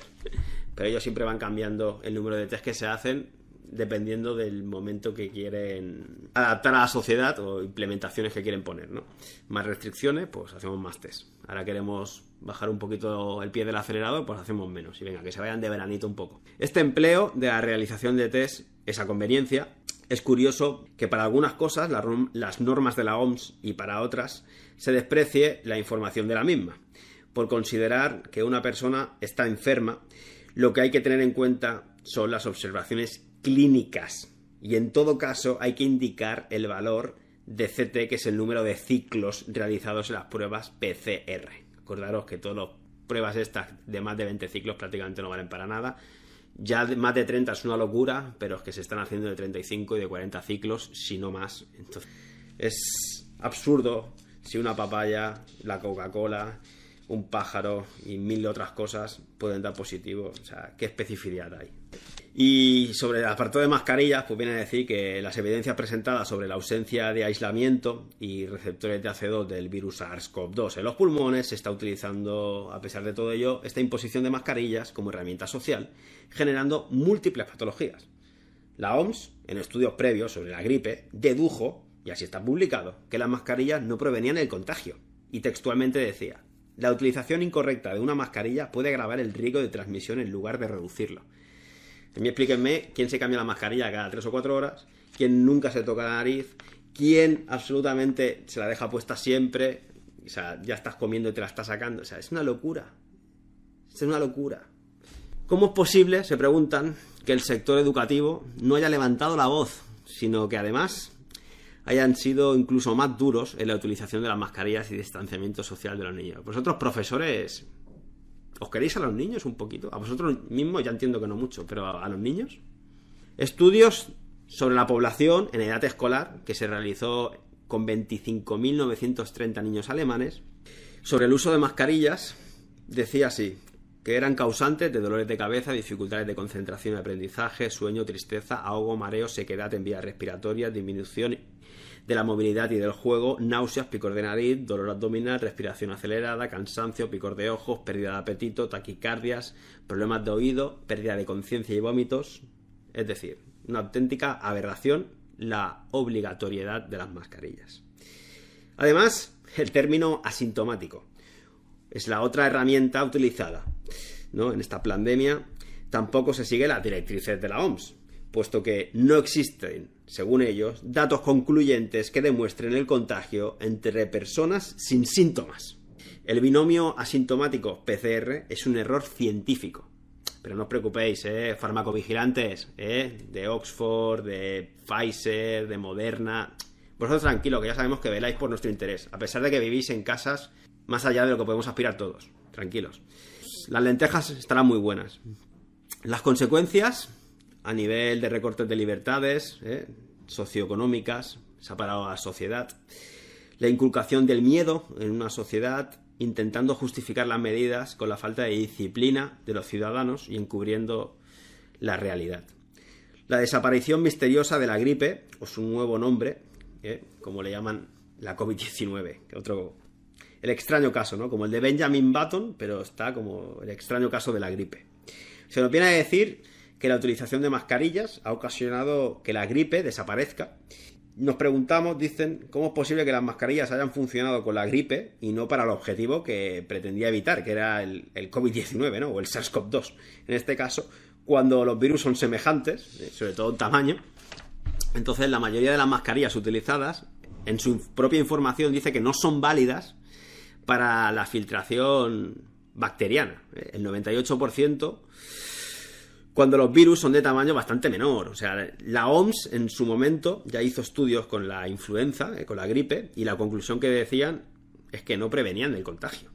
Si realizamos la comparativa de incidencia acumulada, la IA, eh, la proporción de personas que enferman en un periodo concreto, tanto la COVID-19 como la gripe, vemos que la gripe, eh, con los datos anteriores de otros años, la tasa de casos por 100.000 habitantes supera la de la COVID-19. Y la incidencia acumulada es mayor en el caso de la gripe que el de la COVID-19. Sin embargo, con la gripe no se toma medida alguno. Incluso aunque haya colapso sanitario la mayoría de los años. Porque la excusa de encerrarnos es que si no, no se podrá atender bien a la gente que realmente tenga un problema. Porque habrá colapso sanitario. Esto lo han dicho en Israel, lo han dicho en todos los países. Esa es la excusa mayoritaria. No existe justificación alguna de las medidas tomadas basándonos en los test que se han realizado, que son obviamente superiores eh, a, a los que se hacen cada año para las gripes estacionales. Además de la incertidumbre de este test y además del número de positivos es una, es una locura, ¿no? El test COVID-19, con su técnica RT-PCR, no significa que hayan positivos ni hayan enfermedades, existiendo un importante porcentaje de falsos positivos asintomáticos que no contagian, puesto que o bien no están enfermos, o bien su sistema inmunológico ha superado ya el virus, siendo su carga viral mínima y por lo tanto sin capacidad de infectar.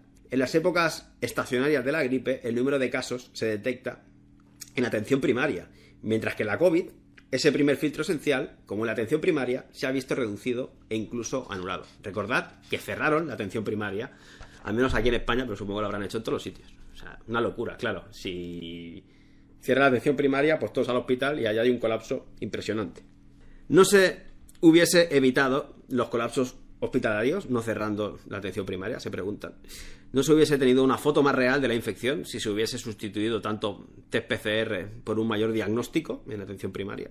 Si comparamos la mortalidad entre gripe y COVID-19, si se tienen en cuenta los fallecimientos de neumonía resistentes como fallecimientos de gripe, ¿eh? al igual que se ha hecho con el COVID-19 este año, son parecidos, al orden del 0,14% al 0,17%, contando además con que los fallecidos por COVID se han sobredimensionado. La tasa de letalidad como de mortalidad son coincidentes entre gripe y COVID, pero la gripe ha sido sustituida o renombrada como enfermedad COVID-19.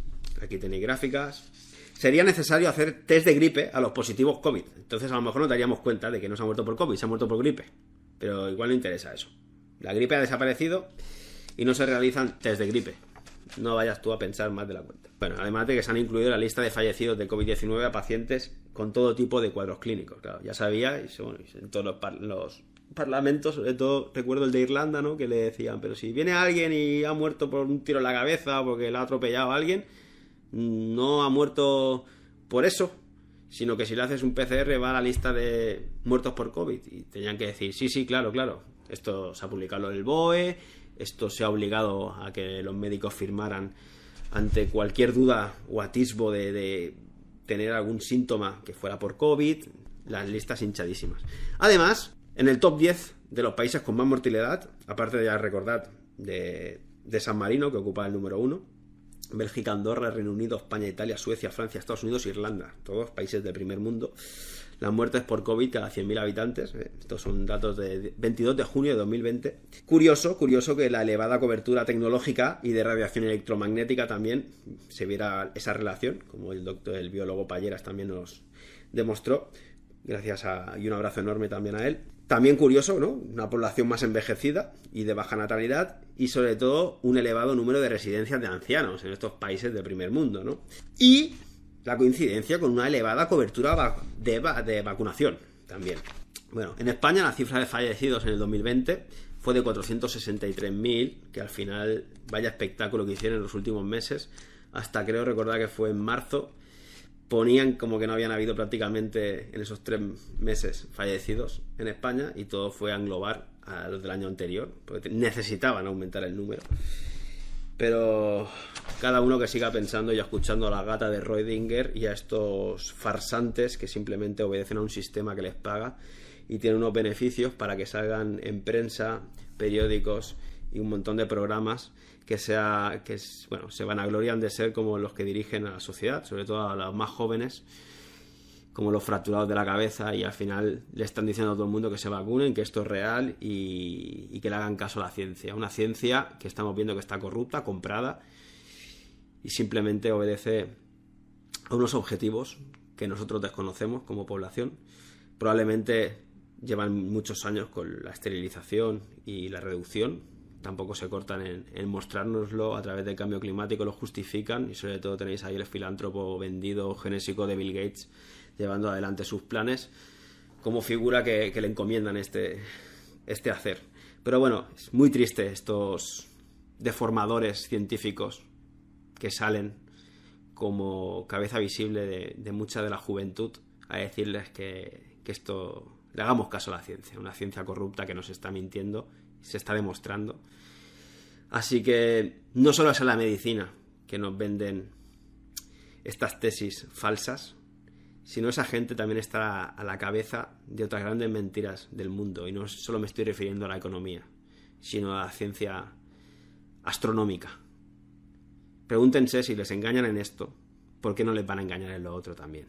Y está todo relacionado. Es un lavado de dinero y sobre todo de mente el que nos hacen y nos quitan esas preguntas esenciales a todo ser humano. ¿Dónde estamos? ¿Qué somos? Y, al final, si te crean una nueva religión y te contestan esas preguntas, nosotros ya no somos nada. Simplemente estamos como marionetas en sus manos y nos pueden inculcar y decir lo que somos y lo que tenemos que hacer. Y para terminar, sobre todo en Europa, la relación entre mayor tasa de vacunación antigripal, que presentaba hasta 6,4 veces más tasa de mortalidad con la COVID-19 que otros países menos vacunados. Aquí para terminar tenéis un montón de referencias bibliográficas en las cuales se ha basado este gran informe de revisión. Así que muchísimas gracias a todos los que compartís todo vuestro conocimiento para que de una manera más fácil el resto de la población pueda llegar a entender lo que está ocurriendo. Un abrazo a todos, nos vemos prontito y más fuerza que nunca.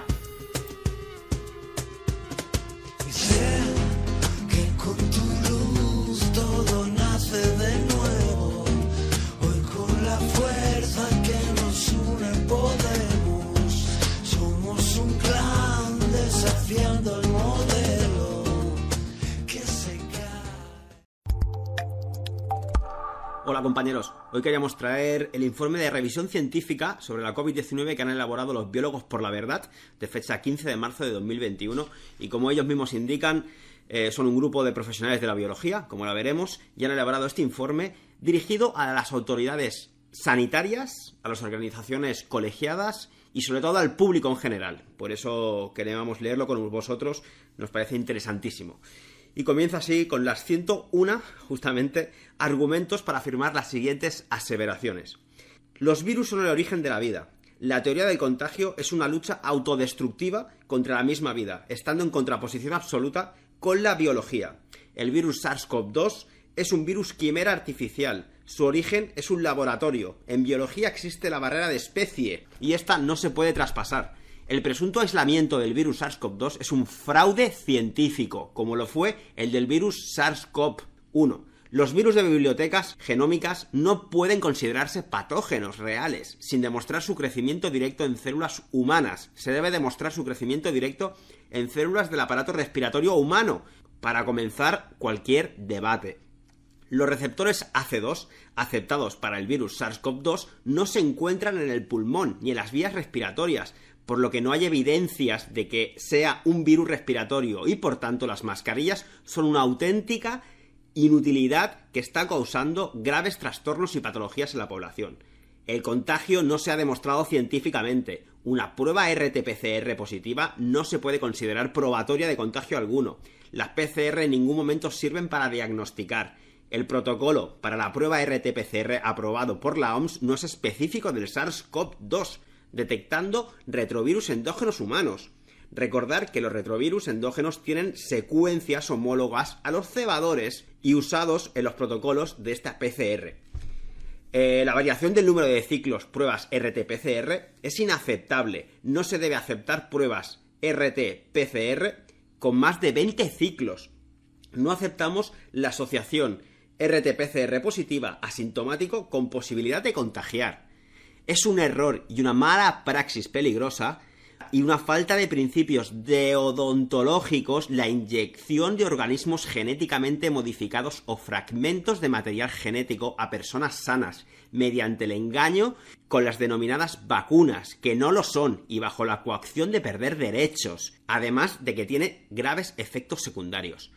Estos productos génicos tienen graves deficiencias a nivel biológico, de la reproducción, del sistema inmunológico y neurológico, pudiendo causar graves problemas de autoinmunidad, infertilidad y neurodegeneración.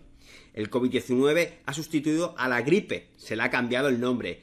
Cabe destacar la existencia de un pico inusual de mortalidad detectado en marzo y abril de 2020. Este pico puede deberse a la vacuna antigripal 2019-2020, unido a un abandono de ciertos colectivos en residencias, a una desatención médica, a un diagnóstico erróneo y el posible papel de redes electromagnéticas causando mortalidad.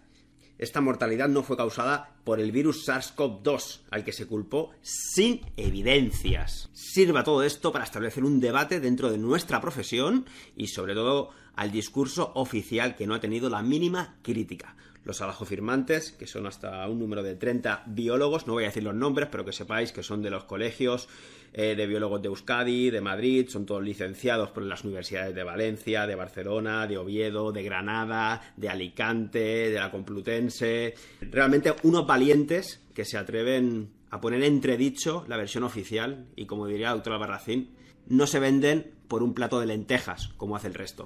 Coger un poquito la frase que también agregan de que la guerra permanente contra los entes biológicos es el síntoma más grave de una civilización alienada que camina hacia su autodestrucción. Hacen referencia al libro que, escribió Máximo Sandín, también un abrazo gigante, sobre los virus que forman parte del material genético celular, los retrovirus endógenos también en este caso, eh, que tienen gran importancia en la formación de telómeros, en la placentación, en la fecundación y en las señales en las células glía de nuestro sistema nervioso central. Los virus endógenos, los que son propiamente nuestros, son los responsables de la inmunidad innata, entre otras cosas. ¿eh? Fuera de nuestro genoma, en, las mucosas, en la piel, son los virus que forman parte del microbioma ¿eh? de entre 5 y 25 veces superior al de las bacterias. Imaginaros todos los que tenemos, ¿no? Los genomas de los seres vivos están constituidos en su mayor parte por virus endógenos, fundamentalmente retrovirus, que han ido insertando sus secuencias genéticas en los cromosomas. Los malvados virus, entre comillas, son absolutamente esenciales para nuestra existencia.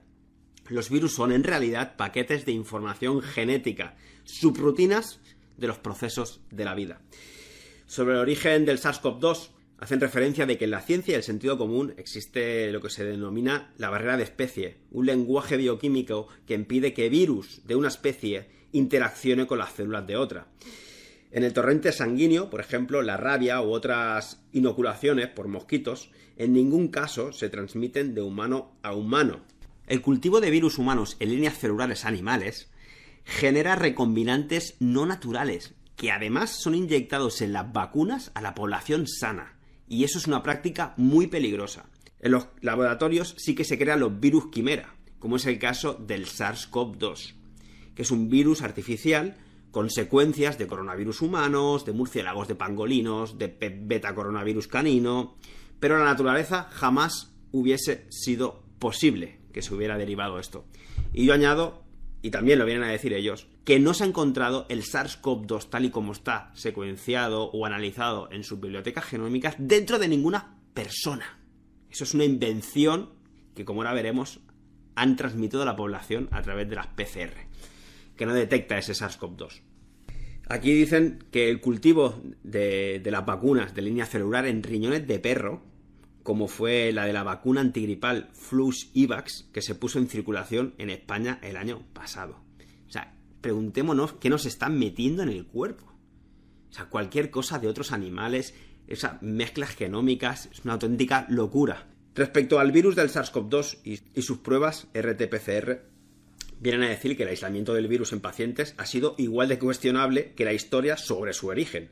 Ya desde el 2003, a través del creador Christian Drosten, ¿eh? con su protocolo RT-PCR sobre el SARS-CoV-2, relacionó a la enfermedad del SARS, el síndrome respiratorio agudo severo, con un presunto nuevo virus, al que denominó SARS-CoV-1, en este caso. Lo más relevante de esta asociación, que se hizo únicamente con 300 nucleóticos. Recordad que tienen unos 30.000 nucleóticos normalmente este tipo de virus. Y hoy sabemos que los virus endógenos, los nuestros, presentes en todos los mamíferos y las aves, y no son patógenos. Encontrado en una única muestra, se cultivó en células de riñón de mono.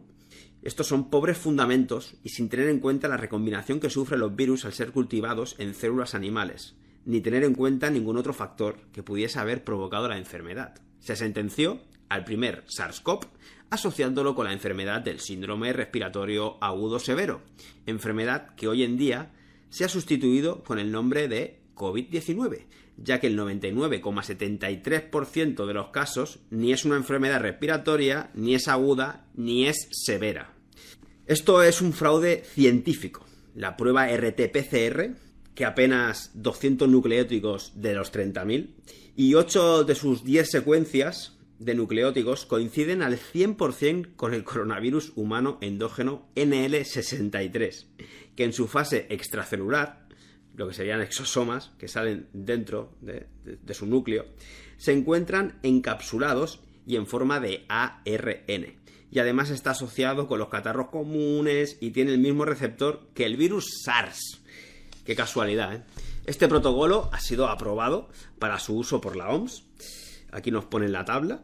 Me parece que de, de tanto por ciento de coincidencias con el coronavirus humanos NL63. Bueno, salta a la vista, ¿no? Que se puede confundir por muchas pruebas que hagan y siendo tan inespecíficas. Las pruebas RT-PCR demuestra ser del todo inespecífica, siendo capaz de detectar virus endógenos en fase extracelular. No se puede utilizar para diagnosticar, y ni mucho menos para culpar a un virus. Lo que se amplifican son fragmentos de ARN, y jamás se aíslan partículas virales completas, ni se corrobora la prueba con cultivos virales.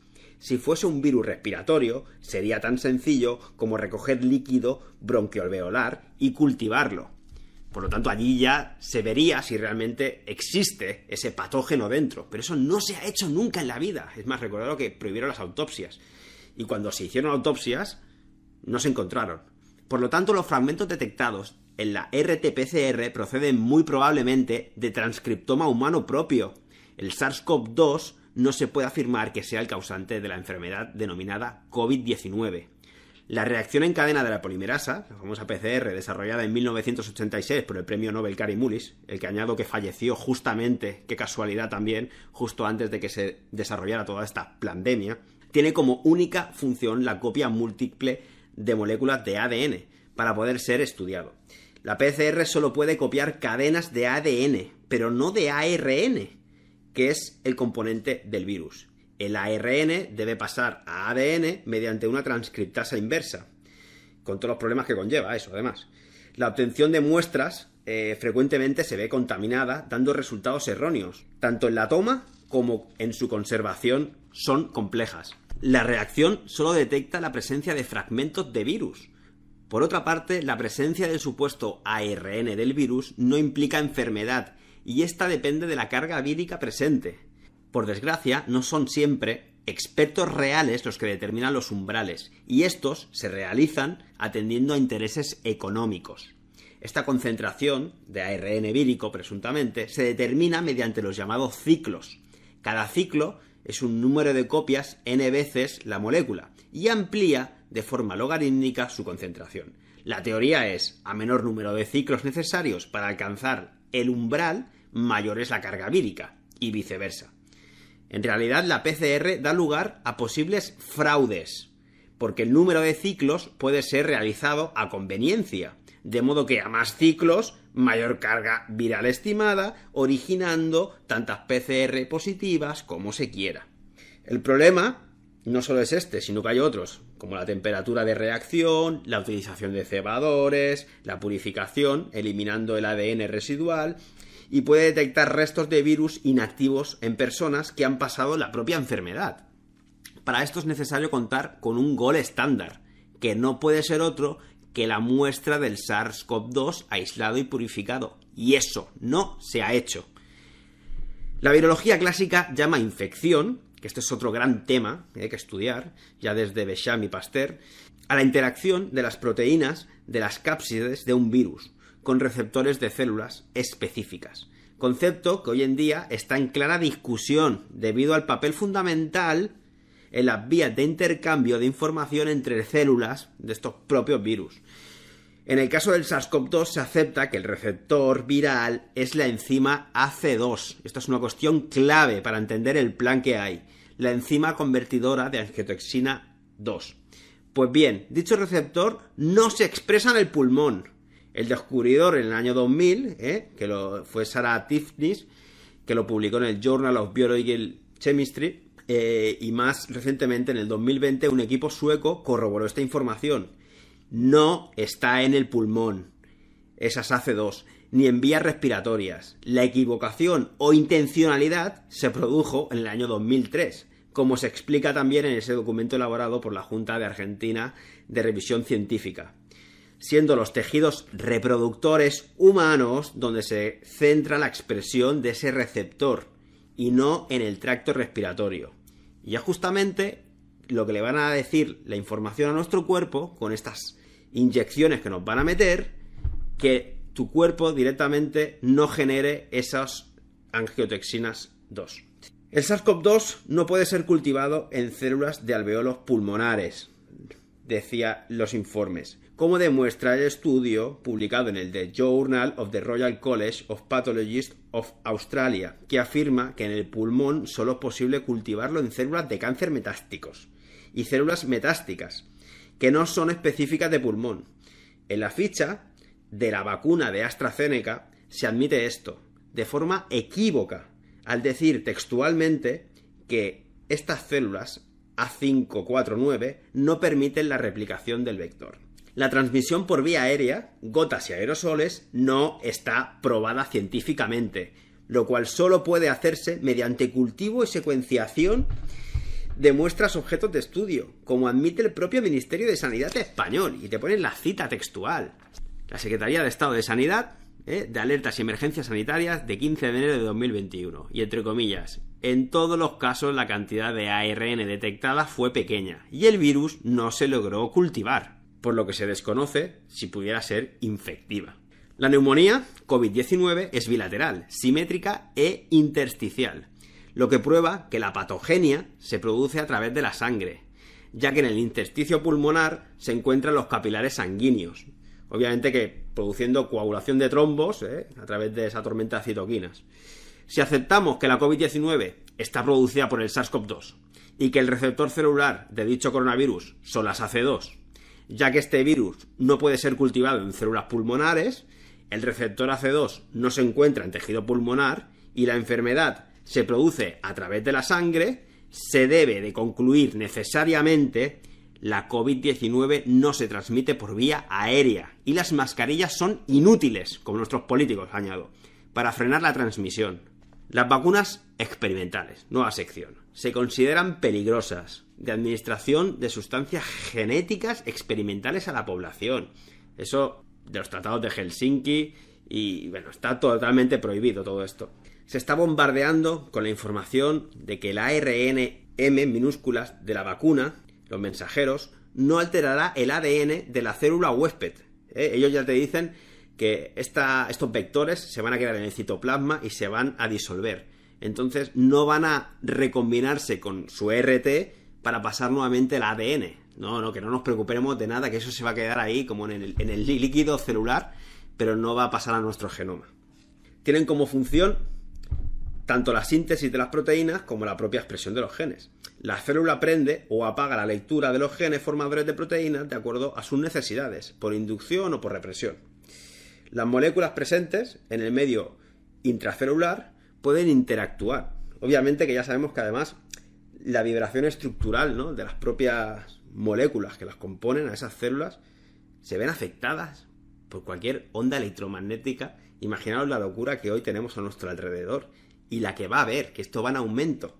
Pues tantas antenas metidas en esta vida inteligente de, de instrumentos que nos quieren vender, eso va a generar una alteración de nuestro propio ecosistema interno, porque la vibración de nuestras moléculas cuánticamente se van a ver afectadas y todos los procesos bioquímicos no se van a poder desarrollar como en su naturaleza deberían. El intermediario utilizado por el ADN para leer los genes y traducirlos a proteínas es el ARN mensajero, como el utilizado en estas vacunas. Los retrovirus, que son los virus con ARN, eh, son una excepción por presentar una enzima llamada transcriptasa inversa, que permite transcribir en sentido contrario de ARN a ADN, o sea, devolverlo a la célula, al genoma. La epigenética, que es aquella otra manera de estudiar, ¿no? Aparte de la genética, sino tomando en cuenta todo lo que le envuelve, ¿eh? como ya decía Besham, el territorio lo es todo, y a través de esa epigenética se ha demostrado que un mismo gen puede codificar varios polipéptidos o proteínas según las necesidades celulares o las interacciones con genes y secuencias vecinas. Hay que volver a estudiar el plemorfismo para intentar entender todas estas cosas, ¿no? Que una información, como también te vienen a decir con la epigenética, puede hacer otras funciones o puede variar su programación en función del terreno. El terreno lo es todo, tanto el externo como el interno. Los aminoácidos pueden establecer puentes de hidrógeno entre sus cadenas y los pares de bases de ADN y ARN. Las mutaciones y polimorfismos, múltiples formas de un mismo gen, pueden originar distintas lecturas de los genes. El ADN, esa capacidad de presentar no solo la típica estructura helicoidal doble, sino que puede adoptar tres organizaciones diferentes, con gran plasticidad y capacidad de adaptación en función de factores ambientales. Besham, si es que ya, ya estaba escrito. El ARN eh, interferente da una nueva dimensión al ARN, demostrándose en contra de lo que se pensaba y se cree habitualmente que no solo las proteínas regulan la expresión génica y la lectura del propio ADN, sino que también los ARN pueden interactuar para regular esa expresión y lectura del ADN en el interior de la célula. Todo esto viene porque nos van a meter las informaciones de ARN vectorizadas dentro de nosotros. Estas nuevas vacunas de locos ya no te van a meter presuntamente el antígeno, que en una enfermedad bacteriana todavía tiene sentido. Ahora ya le van a a tu cuerpo que las AC2, que son la puerta de entrada del presunto virus, queden anuladas. Pero es que las AC2 hacen un montón de faenas dentro de nosotros, como ahora seguiremos viendo. No solo es la puerta de entrada de este virus malísimo que se han inventado en un laboratorio que no han encontrado dentro de nadie de nosotros, sino que estas AC2 tienen, sobre todo, una importancia vital en lo que es la reproducción y el corazón y los riñones. El 10% del genoma humano está compuesto por retrovirus endógenos, es decir, virus que han ido insertando sus secuencias génicas en nuestro genoma, como que van aprendiendo y lo van llevando a lo que realmente somos como estructura de cimientos, que es el ADN. Nuestros genomas están constituidos por virus y sus derivados, el 98,5% controla la expresión de genes codificantes de proteínas. Los virus endógenos son el genoma propiamente, ¿eh? esa producción de enzimas y la formación de las placentas en el embarazo. Una importante función es el almacenamiento del recuerdo en el cerebro. Esa misteriosa proteína llamada Stauffen Homolog 2, unida a un ARN, precisamente un ARN mensajero es el encargado de ir a los sitios específicos del cerebro el gen responsable del ARC y resulta ser un gen procedente de un retrovirus integrado en nuestro genoma, capaz de ensamblarse en cápsides. Por esos motivos, introducir ADN o ARN foráneo en nuestro organismo causará una clara interacción con nuestro genoma, causando graves e impredecibles desequilibrios. Esta gente no es que estén locos, es que están siguiendo un plan malvado. Pero esto los grandes médicos y farmacovigilantes, como se venden por el plato de lentejas o por un coche o una mansión, pues son incapaces de repensarlo. Las proteínas retrovirales humanas, en posible conflicto con la vacuna que codifica para la proteína de espiga del SARS-CoV-2. Las familias coronavirus son virus que poseen unas proyecciones a modo de corona, denominadas espigas, compuestas a su vez de dos proteínas, la S1 y la S2.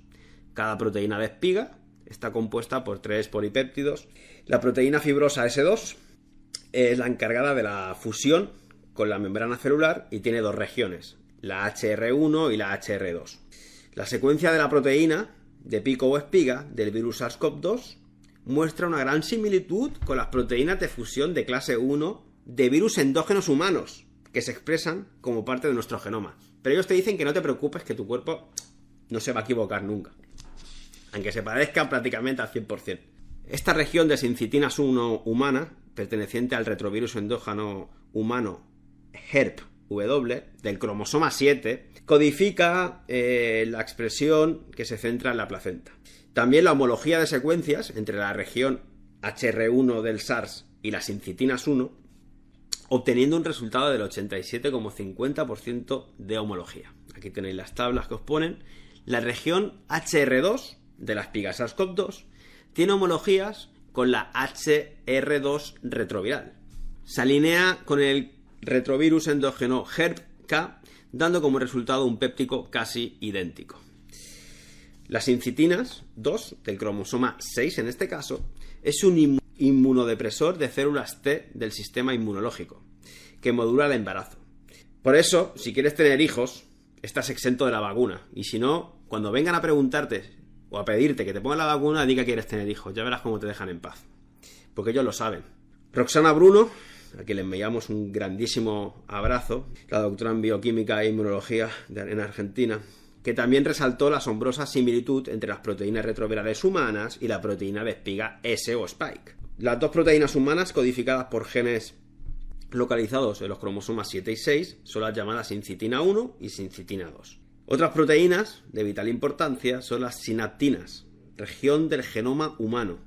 estas se encargan de la transmisión de la señal entre neuronas y tienen el mismo receptor AC2. Por lo tanto, podría generar problemas de hipertensión y degeneración neurológica. Por eso se dice que lo que se viene con el tema de Alzheimer y problemas relacionados con el cerebro, preparémonos. Las posibilidades son múltiples. Homólogos de las incitinas, como hemos podido comprobar, se pueden comportar como aptenos desarrollando inmunopatología cruzada. Por ello, es una argumentación falaz centrarse en porcentaje de coincidencia entre las pigas SARS-CoV-2 y las incitinas sin tener en cuenta las posibilidades metabólicas. Hicimos un directo hablando de todo lo que es la epigenética, relacionado también con el libro que hizo, el ensayo del doctor Enrique Costa, de la medicina de la bestia, donde se puede observar que las órdenes mutan y cambian según el, terreno y, o la necesidad. Además, estas similitudes pueden desencadenar procesos autoinmunes, como diabetes tipo 1 y esclerosis múltiple. Además, esas reacciones inflamatorias en órganos diana, ¿eh?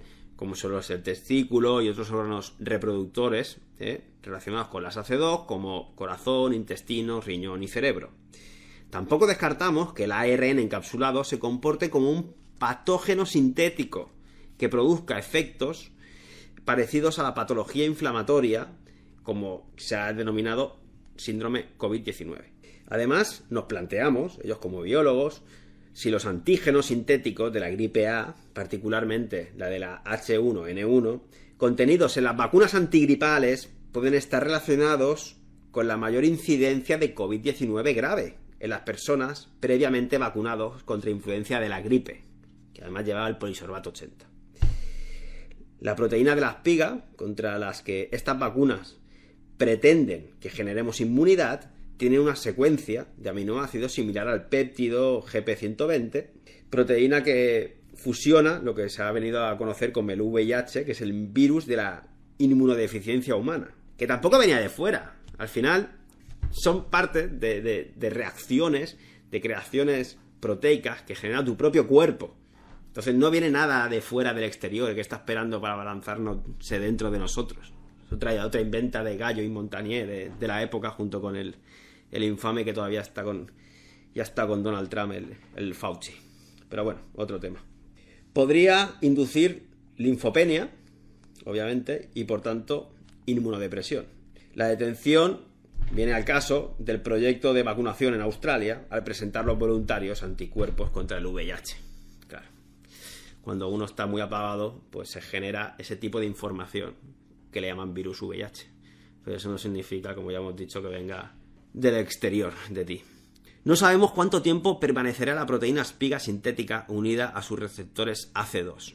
Eh, ellos ya hemos dicho que dicen que se, destruirá, se deshará en el citoplasma eh, y no hará, no hará la RT a la inversa hacia nuestro ADN. Pero eso está por ver. Es más, con los estudios que se han hecho de animales no ha sido así. Pero bueno, con humanos por lo visto ellos esperan que sea diferente.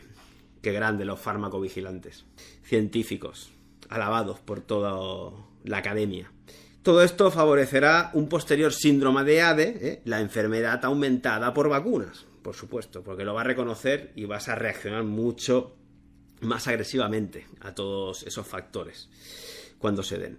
Por último, las investigaciones demuestran que la ARN de las vacunas COVID-19 puede inducir Alzheimer y ELA.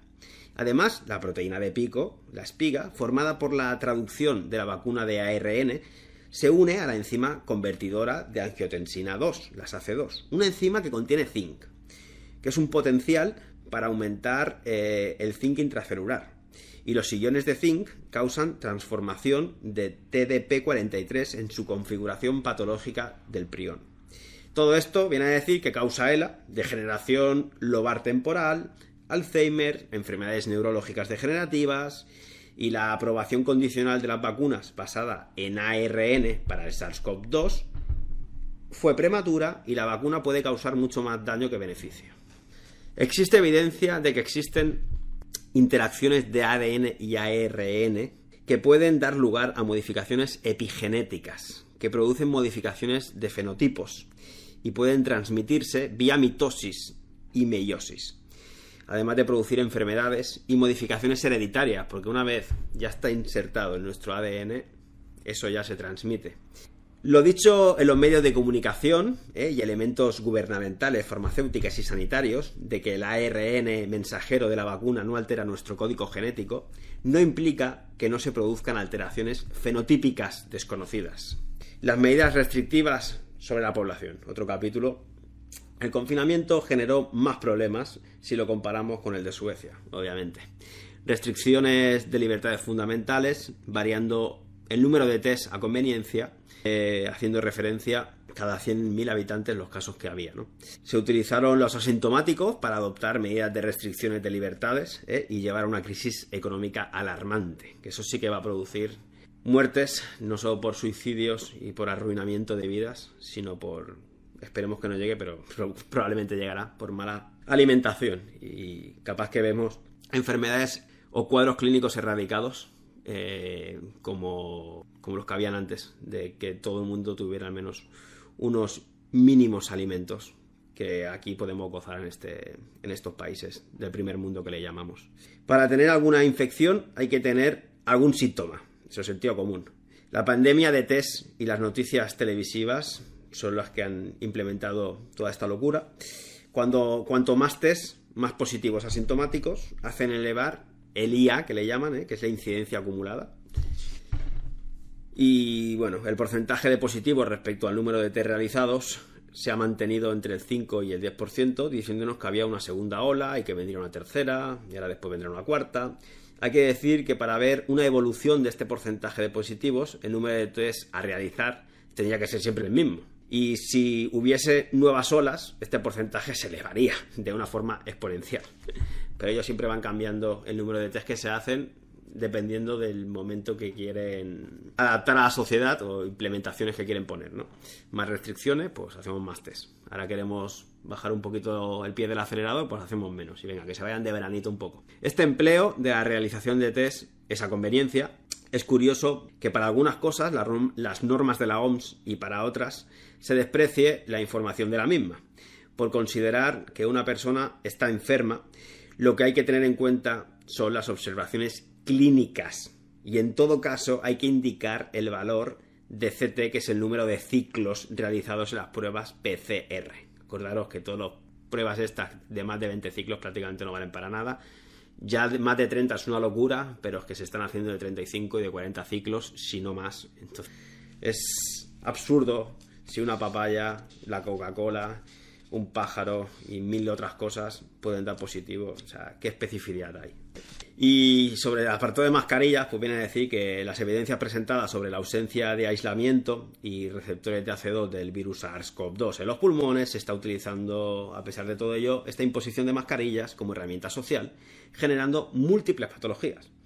La OMS, en estudios previos sobre la gripe, dedujo, y así está publicado, que las mascarillas no provenían del contagio. Y textualmente decía, la utilización incorrecta de una mascarilla puede agravar el riesgo de transmisión en lugar de reducirlo. También explíquenme quién se cambia la mascarilla cada 3 o 4 horas, quién nunca se toca la nariz, quién absolutamente se la deja puesta siempre, o sea, ya estás comiendo y te la estás sacando. O sea, es una locura. Es una locura. ¿Cómo es posible, se preguntan, que el sector educativo no haya levantado la voz, sino que además hayan sido incluso más duros en la utilización de las mascarillas y distanciamiento social de los niños. Vosotros, profesores, ¿os queréis a los niños un poquito? A vosotros mismos ya entiendo que no mucho, pero a, los niños.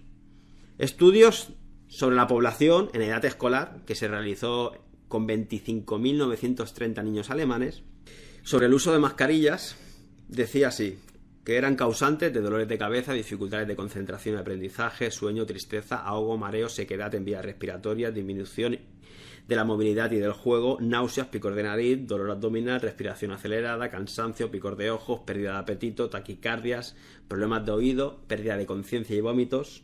Es decir, una auténtica aberración la obligatoriedad de las mascarillas. Además, el término asintomático es la otra herramienta utilizada.